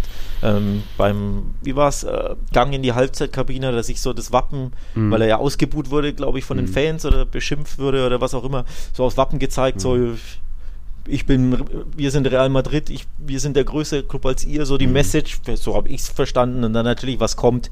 Der Backlash kommt natürlich. Also dann wird dann natürlich von den Spielern noch mehr angegangen von Mallorca und der eine hält das Wappen ihm ins Gesicht mhm. und der andere verhänselt ihn oder verarscht ihn ja. oder was auch immer und macht so Weiners, äh, ne, ja. diese, diese Maffeo. Ähm, Maffeo war es, glaube ich. Genau, diese, vom Maffeo, ja. Diese äh, Weinerszene da, diese Heuldoch-Szene, weil er auch immer so viel meckert und so viel schwalbt und hinfällt und ständig mault. Also da kommt immer auch immer eins zum anderen und so eskalieren diese Spiele nicht auf sportlichem Level, sondern mhm. ne, mit all diesen Dingen. Das ist ja dann auch nicht gut. Da, da würdest du ja auch einen Schiedsrichter wünschen, der da eingreift und ja. sagt, hier hör auf zu provozieren, sonst gelb. Also das waren ja eher Szenen, wo du sagst, dafür sollte es mal gelbe Karten geben und nicht dafür, wofür Laos immer gelb gibt, nämlich sobald du die Stimme erhebst. Ähm, mit ihm redest. Also mit ihm überhaupt nur reden möchtest, ja. Äh, also, ja, da, da liegt, glaube ich, auch viel im Argen. Da müsste quasi, die Spieler müssten im Endeffekt umerzogen werden. Das mhm. geht natürlich, ist natürlich schwierig, weil klar, andere Kultur und so, das ist mir schon, schon bewusst. Mhm. Aber da müsste einfach grundlegend ein bisschen was passieren. Ja. Klar, Show gehört dazu und wir werden auch davon unterhalten. Klar. Aber es ist too much in La Liga. Ja. Es ist von all diesen Sachen ist es zu viel. Ja, es gehören auch Fouls dazu und auch ein bisschen diese Mindgames mit dem Gegenspieler. Da muss auch ein Vinicius natürlich irgendwo cooler sein, aber es ist halt drüber. Also da jetzt, wie gesagt, 29 Fouls hat Mallorca ausgeteilt. Ich glaube, 10 davon gegen Vinicius. Das ist einfach deutlich drüber. Und wie gesagt, dann gab es auch noch sogar einen Rassismusvorfall, dass dann ein Fan zumindest ist auf Kamera festgehalten. Ja, das ist ein Puto Mono, hat er dann gerufen. Ja, dann raus, den identifizieren und tschüss. Äh, ist jetzt nicht so wie, wie im Metropolitano, dass es hunderte waren, aber es wird einfach nicht besser. Es ist einfach jedes Auswärtsspiel Spiel irgendwie das Gleiche. Und das, was auf dem Platz passiert, eskaliert dann oder lässt dann die Ränge noch mehr eskalieren. Und ähm, es ist, wie gesagt, das Fass läuft über. Da, da hat unser Yannick auch einen ganz guten Artikel, eine Zusammenfassung drüber geschrieben, wie so diese Gesamtsituation ist, wie sich das dann auch auf Sportliche auswirkt, dass da jetzt auch auf Mallorca nur 48 Minuten Netto-Spielzeit waren. wow. Äh, also da weiter La Liga. Viele Probleme, teure Preise, Chaos bei Ansetzungen, ohnehin wenig Fans. Ich glaube, jetzt bei eurem Spiel, äh, bei Betis, was ja eigentlich ein Top-Party da so ist, auch wenn es Mittwochabend oder so war, waren ja auch 12.000 Plätze noch frei. Ich glaube von, von, ich glaube nur 48.000 Fans waren da auf der Anzeige. Ja, warum? Weil, weil Tickets zwischen 100 und 250 Euro lagen. Da habe ich so ein, so ein Bild gesehen. Ähm, Mallorca also als, hat jetzt, bitte? Als ich äh, in Sevilla war bei Betis, du erinnerst dich, gegen Villarreal hat meine Karte 88 Euro gekostet für den Betis-Block äh, im dritten Oberrang im Eck. Also eine von, von der Sicht und von der Location her mit der schlechteste Platz, den es gibt im Stadion, mhm. hat 88 Euro regulär bei Betis auf der Vereinswebseite gekostet. Gegen fucking Villarreal, Alter. Mhm. Da waren ja nicht mal Auswärtsfans im. Also es ist ja klar, es ist jetzt ein Top 6 oder Top 8 Team, aber ja. Leute, es ist ja trotzdem nur Villarreal. Ne? Mhm. Das ist ja trotzdem nur das spanische, keine Ahnung, Heidenheim oder Sandhausen, das halt ganz hoch gekommen ist. Mhm. Ähm, also da wunderst dich auch nicht. Das, ja. ja. Immerhin ist da ein bisschen, nicht, nicht Besserung, aber jetzt zum Beispiel, wir hatten ja, haben ja auch oft gesagt, so Gästetickets, was, da, was man da schon gezahlt hat. Letztes Jahr habe ich 120 Euro auf Mallorca gezahlt, als Real da war. Da war jetzt zum Beispiel zuletzt Real in Villarreal waren nur 60 Euro. Gut, dafür ist der Gästeblock sehr schlecht. Äh, jetzt ähm, die Madrid-Fans Madrid in Mallorca haben 40 Euro gezahlt. Das ist, glaube ich, das günstigste, was ich so die letzten Jahre an Gästeblöcken mitbekommen habe. Es war auch voller. Gut, es ist auch Sonntag 14 Uhr gewesen und sonnig und nicht Sonntag 21 Uhr, wo keiner keiner hätte anreisen können. Ähm, Rayo ist da nicht so teuer, Valencia ist jetzt auch nicht ganz so teuer wie andere Vereine, die dann eben, was weiß ich, 88 Euro gegen, gegen Villarreal veranschlagen. Wow. Ähm, dazu, um auch ein bisschen, noch mehr, ein bisschen Hoffnung Positives von der Liga zu berichten, die Zuschauerzahl hat sich leicht erhöht. Ähm, von, wann war das, in der Saison 2019, 20, 5,4 Millionen Zuschauer auf 5,5 Millionen mittlerweile. Hm ein bisschen besser. Ähm, ansonsten fällt es mir da schon schwer, irgendwie Positives zu, sa zu sagen über La Liga, auch wenn es da jetzt letztes Mal so eine Grafik gab über, dass La Liga die Liga ist mit den meisten Social Media Followern, also noch mehr als die Premier League von wegen 167 Millionen Follower hat La Liga, Premier League hat 166 auf allen Netzwerken, was nett ist, was zeigt, dass auch La Liga einen riesen Markt hat, speziell auch in Südamerika. Aber ja, trotzdem hat man nicht die besten Spieler und es ist weiter schwer, natürlich dann auch, was er sich in Haaland, in Mbappé, selbst einen Cancelo irgendwie zu kriegen, aber das ist nochmal ein anderes Thema, dass der Real ich einfach scheinbar wirklich nicht wollte, was ich so überhaupt nicht verstehen kann. Wenn schon der, einer der besten Außenverteidiger der Welt irgendwie zu haben wäre, was ich niemals gedacht habe, dass Guardiola den gehen lassen würde. Da musst du dich doch um den bemühen. Egal ob Carvajal und Mendy oder alle fit sind, du musst doch trotzdem sich um den bemühen. Das, das ist ein großes Rätsel, verstehe ich nicht. So, passend dazu die Frage von Luca, du hast das Thema schon aufgegriffen. Ähm, er hat uns auch geschrieben, unser Patreon, auf äh, Patreon die Frage übermittelt, die ja jeder Supporter jederzeit stellen kann. Ne? Wir beantworten die ja, wie ihr wisst, immer sehr, sehr gerne im äh, im Podcast. Also Luca schreibt, ich verstehe nicht, warum Real Madrid beim Cancelo nicht zuschlägt, da er auf Leihbasis per Kaufoption zu haben ist. Real Madrid ist stark geschwächt, viele Verletzte und Cancelo könnte als linker und rechter Verteidiger spielen und würde uns enorm weiterhelfen. Also Luca ist Madridista. Ähm, und die Ausrede, Real tätigt keine, schrägstrich selten Wintertransfers, zählt dann nicht mehr, weil ich es für absurd halte, dass man da nicht zuschlägt. Es ist fahrlässig, mit so einem Kader in die harte Rückrunde zu gehen. Mhm. Und jetzt Frage an uns, aber natürlich hauptsächlich an, mhm. an dich. Denkt ihr, dass Real Madrid einfach auf dem Markt komplett pennt? Fehlen doch möglicherweise finanzielle Mittel? Stichwort Stadionumbau, ne? Mhm. da hat man viel investiert. Oder plant man möglicherweise erst ab Sommer auf dem Markt anzugreifen? Mhm. Fragt Luca. Äh, grundsätzlich, bevor du loslegst, für mich absolut fahrlässig aus Real Madrid Sicht, dass Cancelo da nicht versucht mhm. wurde zu holen. Ähm, also da bin ich voll bei ihm und du sagst ja. ja. auch das Gleiche. Aber die Gründe, die kann ich natürlich jetzt nicht einschätzen. Die kannst am ersten du. Ja, es gibt natürlich verschiedene Gründe, die man da mit reinfließen lassen kann. An sich kann man auch sagen, dass vielleicht Brazzo einfach zur richtigen Zeit am richtigen Ort war. Aber es gibt ja das Gerücht, dass Cancelo-Berater irgendwie sowohl bei Real als auch Barca angeklopft hat, ob das Interesse bestehen würde. Und es heißt dann sogar, dass Ancelotti an sich bereit gewesen wäre, aber dann eben Real Madrids Vorstand sagt, nö, nö, nö, muss man nicht, weil eigentlich die finanziellen Mittel sind da. Die Stadionumbau, dieser 800 Millionen Euro Kredit, das ist ja, ähm, ich sag mal, nicht eine, eine, eine, fremde Kostenstelle, aber das fließt ja jetzt nicht in die, in, in, beim, was weiß ich, in die Jahreskalkulation bei Real Madrid ein, wird ja wie gesagt durch, durch Kredite gemacht. Also Real Madrid war die letzten Jahre auch eher geizig nach dem Sommer 2019, wo man ja Jovic, Hazard und so weiter groß eingekauft hat. Da kam ja eigentlich nur Chouameni und Kammerwing hat man ein bisschen Ablöse gezahlt, Rüdiger, Alaba kamen ablösefrei, also da wäre Kohle da. Tebas hat ja zuletzt nicht ganz umsonst gesagt, von wegen wenn Mbappé oder Haaland in der Liga kommen, dann eigentlich nur, hat eigentlich nur Real Madrid aktuell die Mittel. Da ich, für mich ist es wie gesagt ein großes Rätsel. Ja, Real ist nicht nie so der Wintertransferclub, weil man einfach so ein riesiges Vertrauen in diesen Kader hat. Man ist amtierender Champions League-Sieger, amtierender Meister und wurde jetzt eher noch hat er eher ein paar Kaderleichen wie Isco und Jovic ist mal losgeworden, hat dafür sich eher noch verstärkt mit Schuamini und, und äh, Rüdiger.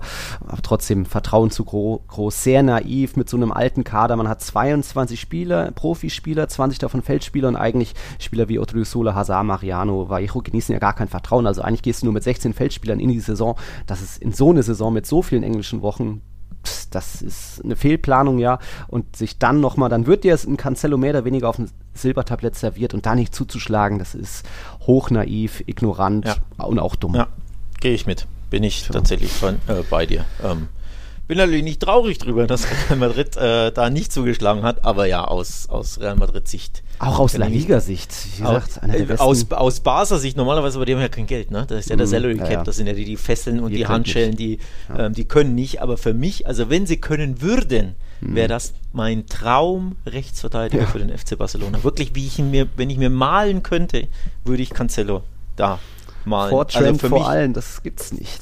Für, für mich ein mm Top 3, vielleicht sogar der Top 1 Rechtsverteidiger, wobei man kann ja nicht nur Rechtsverteidiger betiteln, der spielt ja, ja auf links genauso gut. Genau. Das ist ja einfach, dass du ne, eine Waffe für beide Flügel hast. Er ist technisch stark, er ist kreativ, er, er, er erinnert ja teilweise wirklich ein bisschen an Dani Alves vom Spielstil, ne? dass er gerne in die Mitte zieht, oh. sich, sich so in die Mitte fallen lässt, mhm. dass er unglaublich ähm, äh, stark am Ball ist, dass er wie so ein Mittelfeldspieler agiert, kreativ, offensiv stark, technisch beschlagen, also wirklich Traum Rechtsverteidiger. Er bringt alles mit im richtigen ich Alter. Hoffe, Physis ich auch. hoffe, Barca spart im Sommer. Auch wenn natürlich, klar, du kannst jetzt argumentieren, hier ist ja kein Bedarf da, ihr habt ja Kunde, der äh. ist ja auch super, da kommen wir später dazu. Hm. Ähm, möglicherweise bei unserem hm. Top-Team der Hinrunde. Aber, also, ich hm. hoffe, im Sommer werden die, wird gespart.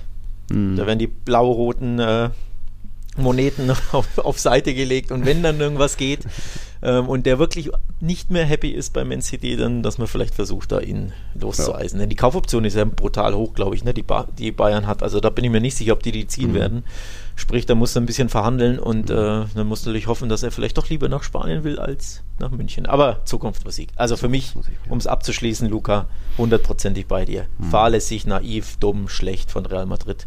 Barca kann nicht, hätte vielleicht gern gewollt, mhm. kann aber nicht, aber Real Madrid kann und dann müssen sie den versuchen zu holen. Ja, Punkt. stattdessen mit dem anfälligen, langsamen Cavachal und äh, Ja, äh, jetzt würde ich langsam mal zu unseren Hinrundenauswahlen, äh, Tops und Flops kommen. Da können wir ja zum Abschluss dann das Team der Hinrunde machen. Erstmal so ein bisschen Richtung Überraschung gehen, bevor wir so die, die Flops machen. Also da auch primär Mannschaften jetzt als Spieler. Ja, aber also wenn man so ein bisschen auf die Tabelle schaut, welche Mannschaften haben sich im Vergleich zur Vorsaison deutlich verbessert. Da gibt es einige Mannschaften, die deutlich mehr Punkte gesammelt haben oder auch deutlich weniger Punkte. Ähm, es hat sich an sich, hat sich auch Mallorca verbessert mit fünf Punkten, aber die würde ich jetzt nicht als Überraschung nennen, weil die einfach auch so eklig spielen und so minimalistisch. Da würde ich erstmal doch ein bisschen auch Osasuna nennen, zumindest so auf, auf was weiß ich, als, als auf Platz 3 bei mir der Überraschung. Natürlich auch ein bisschen verbunden, was sie in der Copa del Rey zeigen, dass es da sehr viele Jubelbilder gab, aber auch sie haben sich eben um sechs Punkte verbessert im Vergleich zur letzten Saison und sind da auch einfach offensiv. Jimmy Avila trifft endlich wieder, die sind hinten schwer zu knacken und irgendwie wird da ist das auch einfach ein gutes Projekt, wo ein Trainer seit Jahren schon gute Arbeit leistet, wo konstant gearbeitet wird und man merkt, da wächst was zusammen. Deswegen ist da, glaube ich, Osasuna ganz gut zu nennen oder du nickst. Das äh, dürfte passen. Ich, ja, ich nick bei Osasuna, weil ich äh, für mich auch die, die Copa del Rey-Saison natürlich auch da ein bisschen mit mhm. einrechne. Das zählt ja, wir reden ja über ja, die, ne, die Hinrunde in Spanien. Ähm, ich, ich kombiniere da immer und dann ist Osasuna natürlich die Überraschung stehen im Halbfinale der Copa del Rey. Von daher finde ich das auch, wie du sagst, eine tolle Arbeit. Sie sind äh, Achter, also einstelliger Tabellenplatz ist das höchste der Gefühle eigentlich in Pamplona und das ist äh, Zeugnis, dass sie grandiose Arbeit machen, plus eben Bonus ähm, Copa del Rey Halbfinale. Äh, es sind drei Punkte hinter dem fünften Platz, den sie liegen. Hm. Also wirklich Europa Chancen muss man den Hut vorziehen. Von daher möchte ich da auch Osasuna nennen. Ich möchte aber auch auf Mallorca eingehen. Für mich schon eine positive ja. Überraschung, denn die sind ja auch Zehnter. Und ich hätte eher so auf 18, 19, 20. Ich hatte sie als letzter getippt vor der Saison. So, und deswegen muss ich sie ja. als, als Überraschung nennen. Sie haben jetzt Real Madrid geschlagen, sie haben Atletico, glaube ich, geschlagen, wenn ich mich nicht irre. Mhm. Ähm, sie nerven immer wieder alle Teams. Sie haben nur 18 Tore kassiert. Mhm. 18 in der Hinrunde wohlgemerkt, mhm. in 19 Spielen. Also die Abwehr stimmt, Muriki ist vorne ein Goalgetter, der, der gefällt mir sehr, sehr gut. Ja. Ähm, also es gefällt mir zwar nicht, was Mallorca da so treibt mhm. und wie sie so gewinnen, ähm, aber ich muss den Hut vorziehen und natürlich sind sie auch für mich dann eine positive Überraschung, mhm. absolut. Ja, wie gesagt, mir sind sie dann doch ein bisschen zu eklig, aber ich würde dann eher noch eine andere baskische Mannschaft erwähnen, auch wenn Real Sociedad die letzten Jahre immer eine gute Hinrunde hatte, aber irgendwie ist diese Saison noch mal fast ein bisschen besser und das, obwohl sie sogar ja Isaac verloren haben und so weiter, sind sie auch in, diesem, in dieser Hinrunde jetzt neun Punkte besser als letztes Jahr, Platz drei.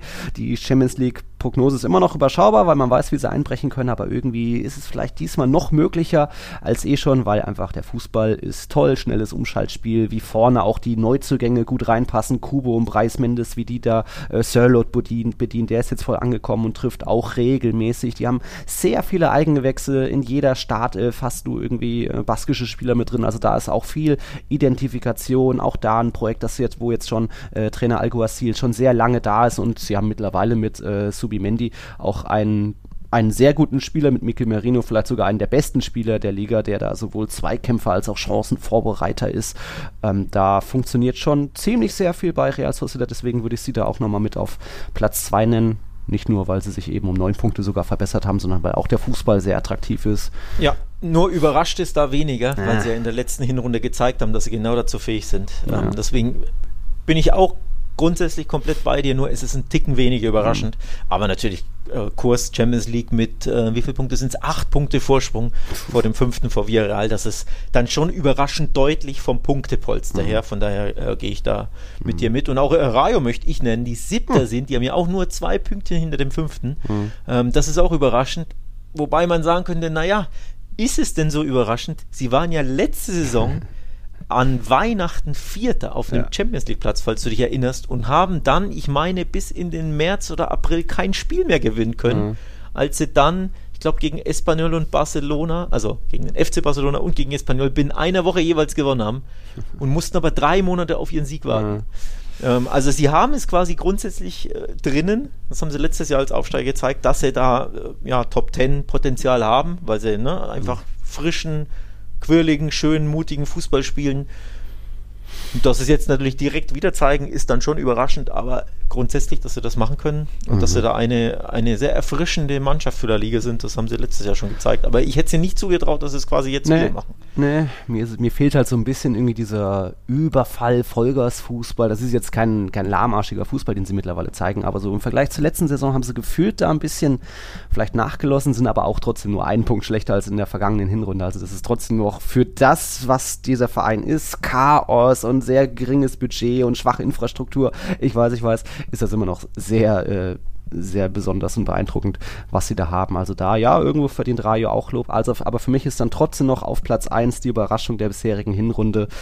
Ähm, so dubios die Transfers auch waren, jetzt rein auf sportliche bezogen, ist der FC Barcelona einfach mit 19 Punkten performen die über, sind jetzt eben schon bei, bei 53 Punkten stehen sie, also äh, nur einmal verloren und das war der Klassiko und auch das war irgendwo eine enge Kiste. Ähm, Barca mit der besten Defensive, wie gesagt. Kunde hätte ich selbst gerne gehabt, Araujo hätte ich jetzt noch gerne. Lewandowski ist der Gamechanger, da geht einfach sehr viel zusammen. Deswegen für mich da. Ich hätte ja auch getippt, dass Real irgendwie sind ja auch gut in die Saison gestartet. Die ersten, was, 18, naja, ersten 15 Spieltage nichts verloren oder so. Ja, aber irgendwie hat Barca aufgeholt, den längeren Atem bisher. Deswegen für mich Barca so ein bisschen die Überraschung bisher. Ich kann sie ja schlecht als Überraschung hm. tippen, wenn ich vorher tippe, dass sie Meister werden. Ja, Und jetzt sind sie Erster und dann kann ich ja nicht überrascht ja. tun. Ne?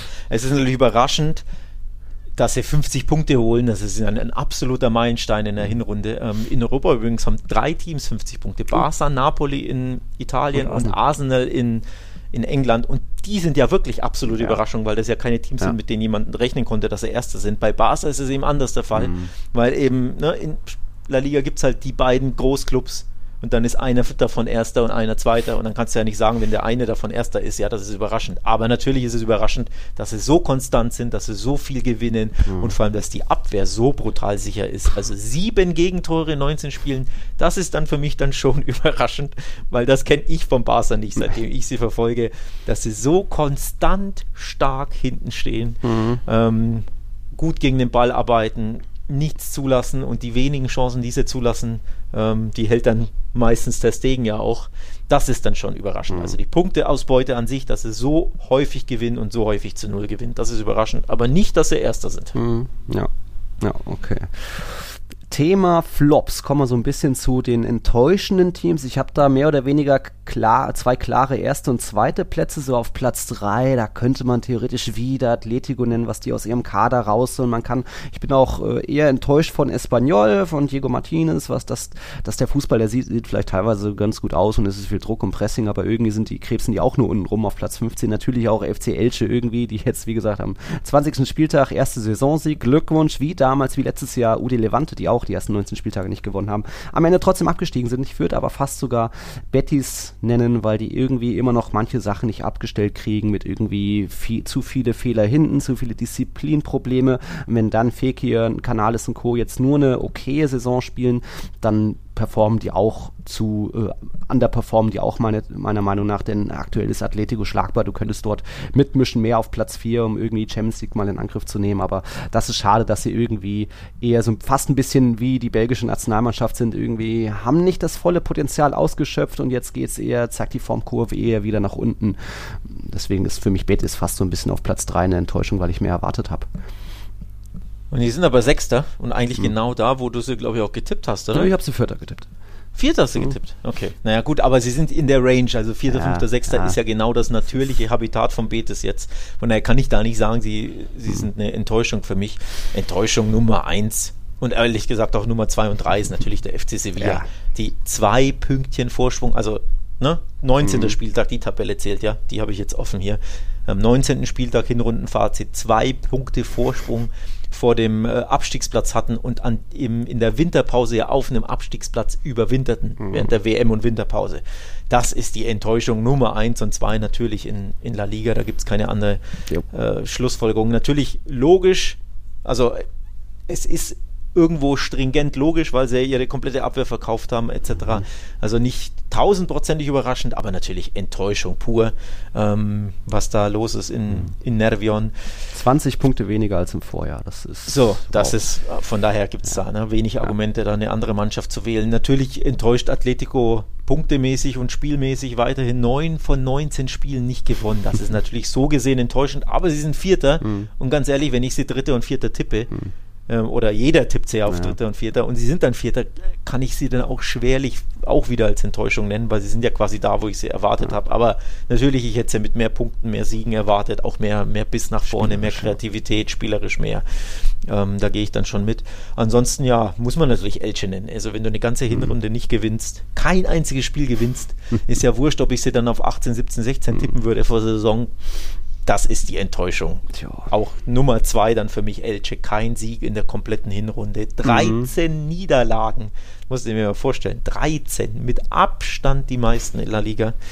Ähm, was Elche da auch macht, ist brutal enttäuschend. Vor allem, und das ist der Punkt, weil der Kader eigentlich für mich besser wäre. Also das ist für mich ein Kader zwischen mhm. Platz 13 und 18, sage ich mal, wo du natürlich landen müsstest.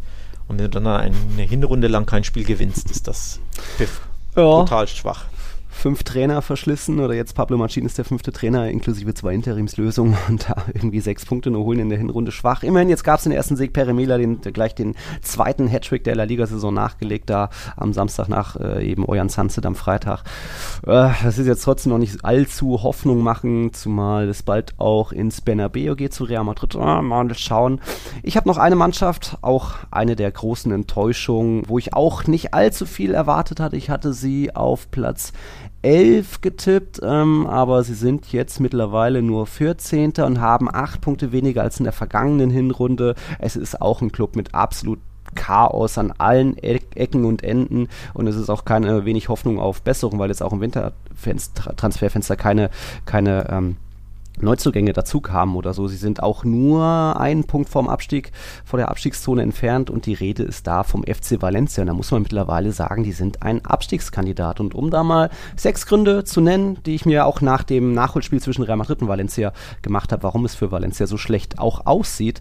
Ähm, erster Grund, sie haben zu viele Trainerwechsel in den letzten Jahren gehabt. Da du merkst einfach, da ist null Philosophie, ob das jetzt der borderlassche Powerfußball ist, ob es irgendwie auch, was weiß ich, ein Javi Grassi ein bisschen spielerische versucht hat du hast einfach alle, was weiß ich, sechs, acht Monate ist da irgendwie wieder was Neues und Celades hier, jetzt ist wieder Fodo González zum insgesamt, glaube ich, siebten oder achten Mal macht er den Interimstrainer, er soll auch ein bisschen länger jetzt sein, also da wenig Philosophie, wenig Kontinuität. Du hast natürlich auch das jüngste Team der Liga, weil Topstars werden ganz gerne verkauft. Da musst du irgendwie mit Talenten klarkommen. Das ist so ein Grund, dass, dass dort nach klar noch äh, diese junge Mannschaft auch viele Probleme hat und Fehler machen wird.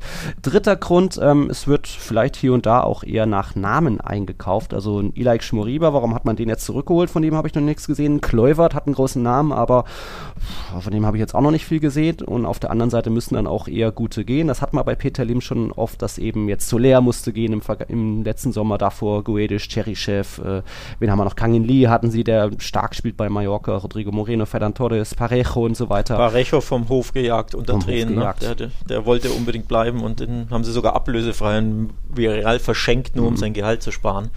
Ähm, ja, ja, der, fällt, der fällt da auch ein. Ja. Transfers ist da ein großer Punkt und dann trotzdem ist, wird Peter Lim im Winter nicht aktiv, obwohl es offensichtlich einige Baustellen gibt. Offensiv, die Spielweise ist einfach ideenlos. Ich habe sie zu Hause gesehen gegen Cadiz, wo sie früh in Rückstand geraten sind und einfach kaum nach vorne was angeboten haben, nicht im Strafraum irgendwie mal kamen. Hinten viel zu anfällig mit Schömer, Diakabi, auch Gabriel Paulista war ja jetzt auch so eine Sache, wo dann eben auch Gabriel Paulista nach dem Spiel gegen Real zugegeben hat, wie angespannt die Nerven sind, dass die ihm da durchgebrannt sind. Also auch ein Grund, dass da einfach dieses ganze Chaos im Verein hat Auswirkungen auf die Spieler, hat einfach auch da eben, ja, führt dann mal zu so einer roten Karte, so schrecklich die auch war. Man kann das fast schon nach vollziehen, wie, wie ähm, angeschlagen die Spieler sind, wenn du einfach kaum Hoffnung hast, wenn es einfach so drunter und drüber bei dem Verein geht, auch wenn dieser, diese rote Karte gegen Vinicius natürlich absolut abscheulich war. Und ja auch generell die Situation, ähm, Tabellensituation, ein Punkt vor den Abstieg, das hatte Valencia zuletzt in den 80er Jahren. Damals haben sie sich dann am letzten Spieltag noch irgendwie gerettet, aber gut, wie gesagt, damals konnten sie vielleicht noch im Winter reagieren oder reagieren oder irgendwas ändern. Jetzt gibt es schon den zweiten Trainer, jetzt haben sie schon äh, äh, die, das Transferfenster verstreichen lassen und ja, äh, jetzt gab es direkt die nächste Niederlage als nach Real Madrid und Bernabeu jetzt auch noch gegen Girona 1-0 verloren. Das sind we wenig, wenig Gründe, um da optimistisch zu sein und jetzt kommt's noch. Ähm, wir haben mittlerweile auch bei Tiki Taka sehr viele Valencia-Fans, was ich sehr cool finde. Und auf Twitter hat mir jemand geschrieben, das ist Valencia-Fan Flippo44. Der, der geht sogar so weit, dass vielleicht sogar der Abstieg die einzige Option ist, um Peter Lim loszuwerden. Er schreibt, wenn der Abstieg bedeutet, dass wir Lim loswerden, nehme ich das in Kauf. So gut wie alles einfach nur, damit Meriton verschwindet. Dem eigenen Verein den Abstieg zu wünschen, ist das Schwerste, was man machen kann. Aber ich glaube, es ist die einzige langfristige Lösung leider. Boah. Heftig, oder? Also. das ist heftig. Das ist heftig. Das ähm, tut mir dann auch leid. Aber, ja. Das ist verstehe ich aber vom Grundgedanken mhm. tatsächlich. Mhm. Also ich kann das verstehen, dass du sagst, naja, einmal Tabula Rasa, so einen Abstieg als reinigenden Effekt, um mhm. da, da einfach deinen, ja, dein, den Pilz, den Virus im Verein loszuwerden. Alleine würde der den Verein verkaufen, wenn der Verein auf dem Tiefpunkt ist. Mhm. Er will ihn ja eigentlich auf dem Höhepunkt mhm. verkaufen, weil er ist ja nichts anderes als ein Investor, der einfach nur Kohle will. Den interessiert der Club ja nicht. Von daher bin ich mir nicht sicher, ob es so kommen würde, aber wenn man mir garantieren könnte, äh, dass es so kommt, dann würde ich da wahrscheinlich vielleicht sogar mitgehen, mhm. auch wenn es weh tut, wenn ein Traditionsverein absteigt, tut das immer weh in jeder Liga und das wünscht man sich als neutraler Fan, als Fan der, der La Liga ja nicht. Aber ähm, wenn es diesen reinigenden Effekt gäbe, also wenn man die Garantie hätte, dass Lim dann weg ist, dann kann ich verstehen, dass es sicher nicht wenige äh, äh, Valencia-Fans gäbe, die sagen, ja okay, dann machen wir einmal Tabula Rasa, einmal kompletter mhm. Neustart und dafür sind wir eben Meriton und Peter Lim los. Also ich kann das verstehen, aber sehr, sehr schmerzhaft sowas zu hören, ja. absolut, ja. ja. Also da, liebe Valencia-Fans, Animo, aber wenig, wir können euch auch nicht viel mehr Hoffnung machen, dass es irgendwie besser wird. Mal schauen. Das waren jetzt so Überraschungen, auch Enttäuschungen bei den Clubs. Bei Spielern haben wir jetzt nicht viel, bevor wir gleich zum Team der Hinrunde kommen, weil irgendwie auch, ich weiß nicht, wenn man so auf die Topscorer-Liste schaut, allein von den Top 6 sind alle über 30, also die waren alle irgendwo klar, dass ein Lewandowski da weit mit da oben sein wird und alle anderen auch, was weiß ich, in Aspas noch.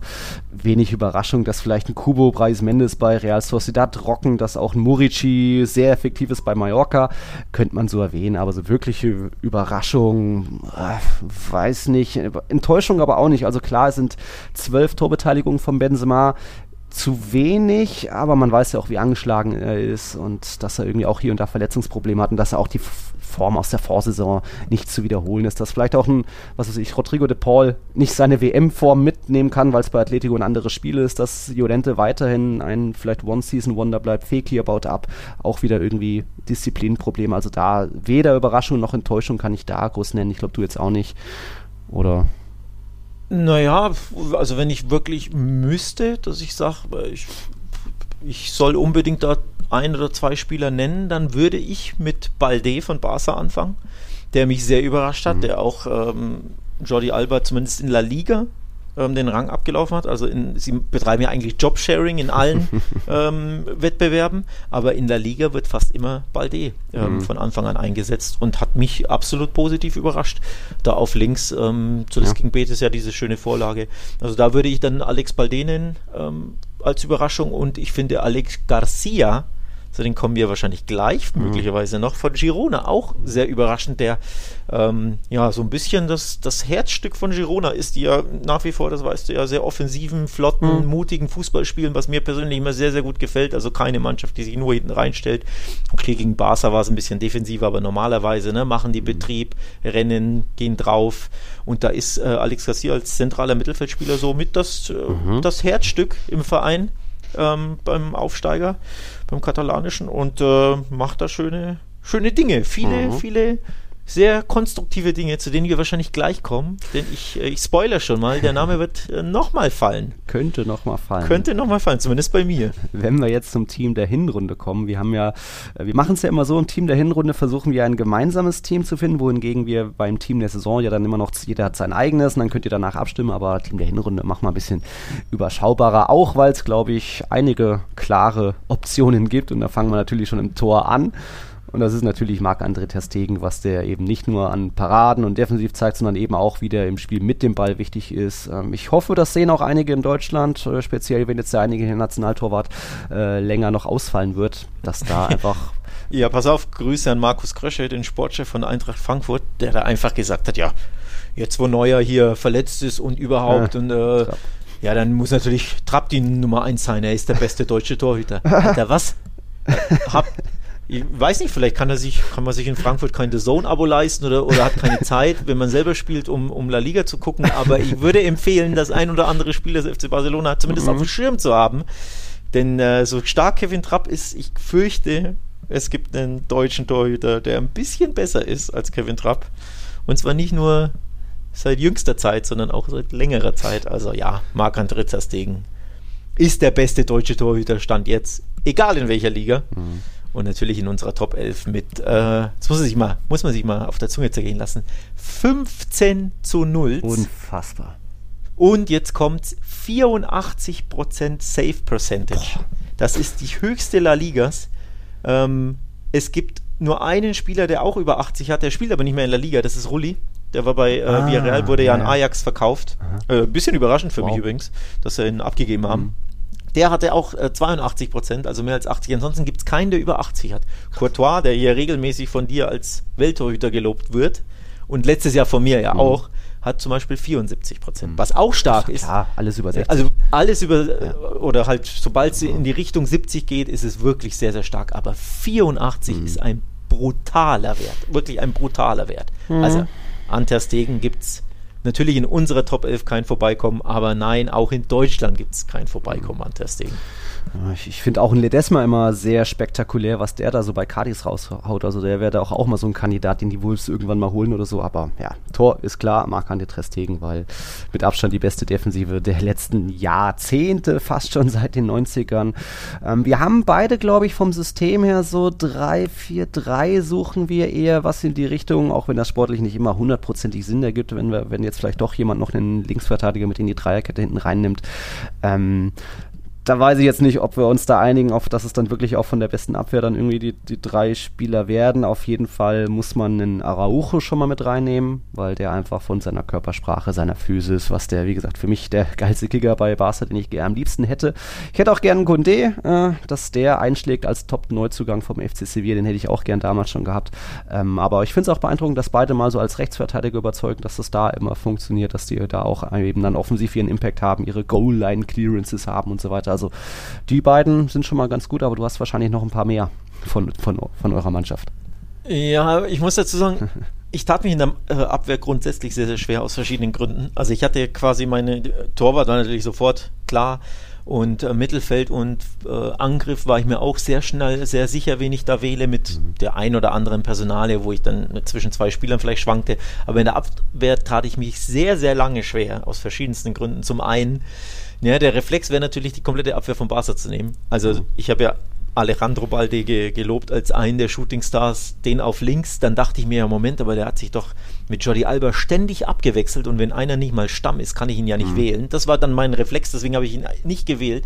Habe ich aber nachgeguckt und gesehen, ja komischerweise Alba startet sehr häufig im Pokal und Supercoppa, aber in La Liga ist fast immer Balde Stamm. Ähm, also hat sehr, sehr viele Spiele in La Liga absolviert, mehr als ich dachte von Anfang an. Also hätte ich ihn, könnte ich ihn doch nehmen. Ja, gut, bin ich mir da also so ein bisschen unsicher und dann dachte ich mir, aber wenn ich auf jeden Fall, also hundertprozentig nehme, ist Araujo, bis mir einfiel, dass der ja verletzt war. Der fehlte fast So drei? Monate und der kommt nur auf zehn Ligaspiele. Und Okay. für mich persönlich ist quasi eigentlich die Regel, du musst mindestens die Hälfte, Ja. Wenn nicht eigentlich ein bisschen deutlich mehr als äh, aller der Ligaspiele absolvieren. Jetzt hat er von neunten möglichen Spielen zehn absolviert, also genau über die Hälfte, aber ja eigentlich schon sehr, sehr wenige. Deswegen hadere ich mit mir selbst. Also ich würde am liebsten, oder ich möchte Araujo aufstellen und er hat es hundertprozentig verdient, aber er hat ein bisschen wenig Spiele. Dann dachte ich mir, ja, okay, dann nehme ich auf jeden Fall Christensen, weil der ist eine Bank. Bis ich festgestellt habe, dass Christensen auch nur zehn Ligaspiele hatte. das gibt's doch nicht. Also Okay. wirklich. So, und deswegen bin ich mir sehr unschlüssig. Ja. Also am liebsten würde ich Balde, Christensen, Araujo sind für mich safe da hinten drin.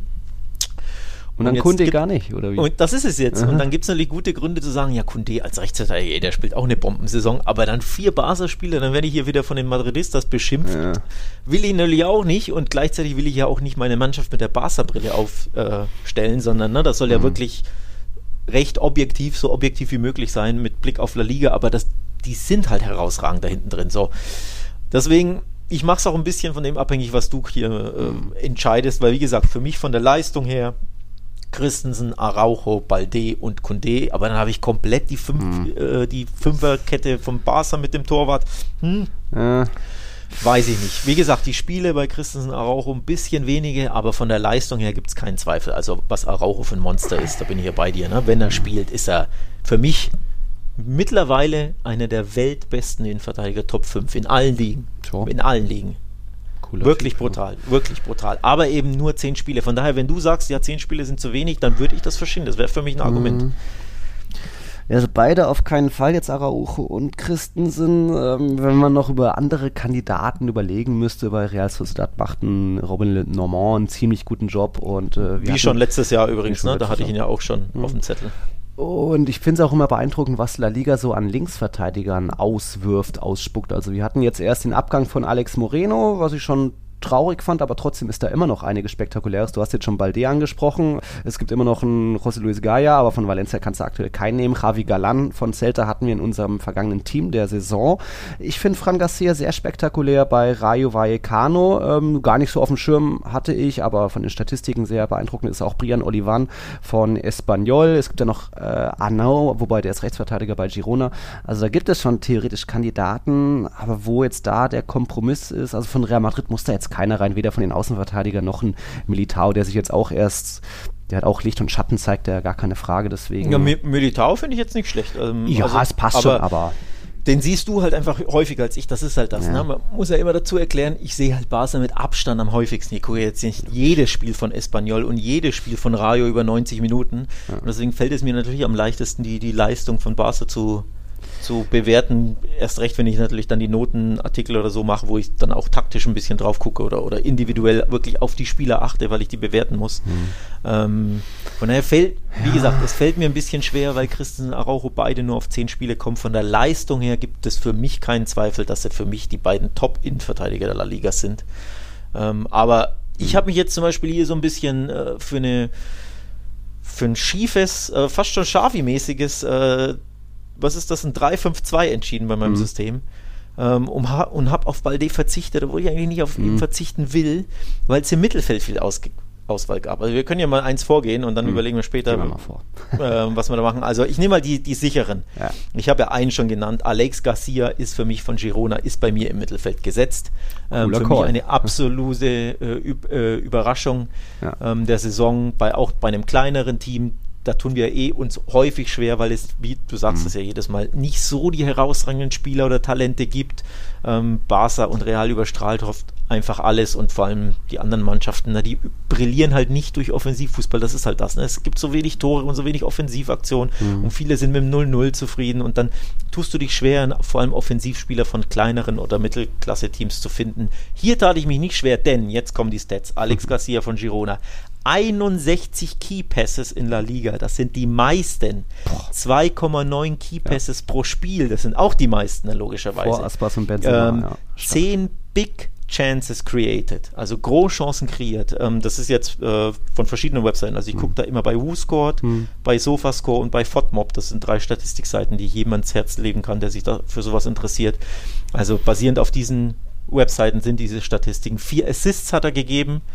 Also es gibt gute Gründe zu sagen, mhm. dieser Mann spielt bei Girona, einem Mittelklasse-Team, bestenfalls einem, einem klein, einer kleinen Mannschaft, wirklich herausragend, ist der Motor, ist das Herzstück, ist der Kreativspieler im Zentrum. Deswegen ist er in meinem Team der Saison. Cooler Call, cooler Call. Ja, ja, hat nur vor, vier Vorlagen, weil vielleicht es vorne dann irgendwie an Torjägern äh, fehlt oder so. Also nur Platz 12 für Girona, aber bringt da gut Farbe rein. Warum nicht so als irgendwie Achter im Mittelfeld? Wo man eben noch ein paar andere Kandidaten natürlich auch hätte. Aber wir haben ja da ein bisschen mehr Platz im Mittelfeld. Also man muss natürlich dann auch einen Mikel Merino nennen, der nicht nur Top, einer der Top-2-Kämpfer der Liga im Mittelfeld ist, eins der Gesichter bei Real Sociedad, sondern auch der beste Vorlagengeber in La Liga mit schon sieben Assists. Ähm, auch wenn das vielleicht gar nicht so seine, sein Hauptmerkmal ist, weil er eben, wie gesagt, der Arbeiter, der Fädenzieher im Mittelfeld ist. Deswegen Mikel Merino gehört da mit rein, der jetzt, glaube ich, auch ein bisschen vermisst wurde die letzten Wochen, fehlt ja aktuell. Aber Merino daneben Alex Garcia ist schon mal ganz stark. Ja, habe ich auch. Äh, sieben Assists, neun Big Chances created. Mhm. Also die zweitmeisten hinter Garcia. Und Real Sociedad wieder Top, Top-Saison. Er ist, er wird da ja übersehen in Spanien, zumindest wurde er übersehen von Lucho. Mal sehen, ob er Stimmt, vom ja. neuen Nationalcoach mhm. Äh, von De La Fuente künftig vielleicht nicht mehr übersehen wird, denn ja. er hätte sich auf jeden Fall verdient. Also er spielt wieder eine tolle Saison. Mhm. Ähm, Habe ich auch bei mir ja. im Zettel, ja. Ähm, wir sind auch generell beim Thema, so schlecht war Real Madrids Hinrunde dann auch nicht. Wir haben ja dann auch, sind ja trotzdem auf Platz 2, haben nur fünf, fünf Spiele nicht gewonnen. Das ist alles immer noch okay. Deswegen muss schon irgendwo ein Spieler rein, aber weder in der Abwehr noch im Angriff war für mich da so ein klarer, also es muss da kein Vinicius rein, es muss da auch kein Militao rein. Aber zumindest die erste Hälfte der Hinrunde war Valverde vielleicht sogar der beste Spieler der Liga sogar. Toni Kroos hat damals diesen, diesen Tweet gemacht, noch Top 3 of the World right now, wo er wirklich jedes Spiel auch noch einen Fernschuss Golasso rausgehauen hat, so sein, sein Dribbling gegen Mallorca über 50 Metern, der war da einfach nicht zu verteidigen, deswegen würde ich einen Valverde mit ne reinnehmen wollen, auch als einzige Präsentation oder Repräsentation von Real Madrid, äh, die, wie gesagt, keine katastrophale Hinrunde gespielt haben. Sie sind Platz 2, alles okay. Deswegen würde ich einen Valverde mit reinnehmen, neben Merino und Alex Garcia. Ja, jetzt kommst du. Ja, das ist es halt. Ich habe hm. in meinem 3-4-3 könnte ich Platz für ihn machen. Ähm, er ist aber jetzt nicht der automatische Call, sondern wäre so ein, so ein Wackelkandidat, mhm. den kann man gerne nehmen, muss man nicht. Man könnte, wie gesagt, Viererkette Balde stattdessen, man kann Valverde aufstellen. Mhm. Man könnte auch Petri von Barca nehmen, den habe ich jetzt nicht automatisch mhm. rein, weil du hast äh, im Vorgespräch zu mir gesagt, ja, Petri, warum nicht? Also da, da bin ich ehrlich gesagt offen. Ähm, da gibt es für und wieder, da gibt es für mich nicht die, die offensichtliche Wahl, sondern ähm, können wir gerne nehmen. Ich habe zum Beispiel noch, also neben Merino und Garcia im Mittelfeld, habe ich auf der 10 Antoine Griezmann. Mhm. Ähm, den habe ich mir safe hier reingeschrieben in meine Auswahl. Ähm, elf Big Chances created, grandios. Ähm, ist der Fädenzieher bei Atletico und seitdem er mehr als 30 Minuten spielen darf, er, weil er endlich gekauft wurde offiziell, oh, ist er wirklich der beste Spieler bei Atletico. Ja. Ist wirklich zurück zu alter Atletico-Form. Also Dreh- und Angelpunkt in der Offensive spielt, wie gesagt, mehr auf der 10, zieht die Fäden, macht kaum einen Fehler. Mhm. Alles, was er macht, hat Hand und Fuß. Ähm, einer der wenigen Lichtblicke bei Atletico in der Saison, wie ich finde, auch mal ein einziger Atletico-Spieler in dem Kader. Und wie gesagt, vor allem in der Offensive blüht er auf jetzt als Zehner. Bei der WM mhm. haben wir es ja auch gesehen, da hat er 10, 6 und 8 gleichzeitig gespielt bei Deschamps. ähm, und bei ich habe ihn auf der 10, weil er, wie gesagt, aus dem offensiven Mittelfeld da unfassbar viel kreiert. Ähm, und deswegen, ja, ist er bei mir gesetzt. Mit der Rückennummer 6 übrigens habe ich ihn auf die 10 gestellt in oh, meiner schön, Grafik. Ja. Er kann alles mittlerweile. Ist ja auch zweitbester Scorer der Liga nach Lewandowski, gemeinsam mit einem, der dann noch gleich genannt wird. Ähm, ja, äh, Griesmann wäre bei mir schon auch drin gewesen.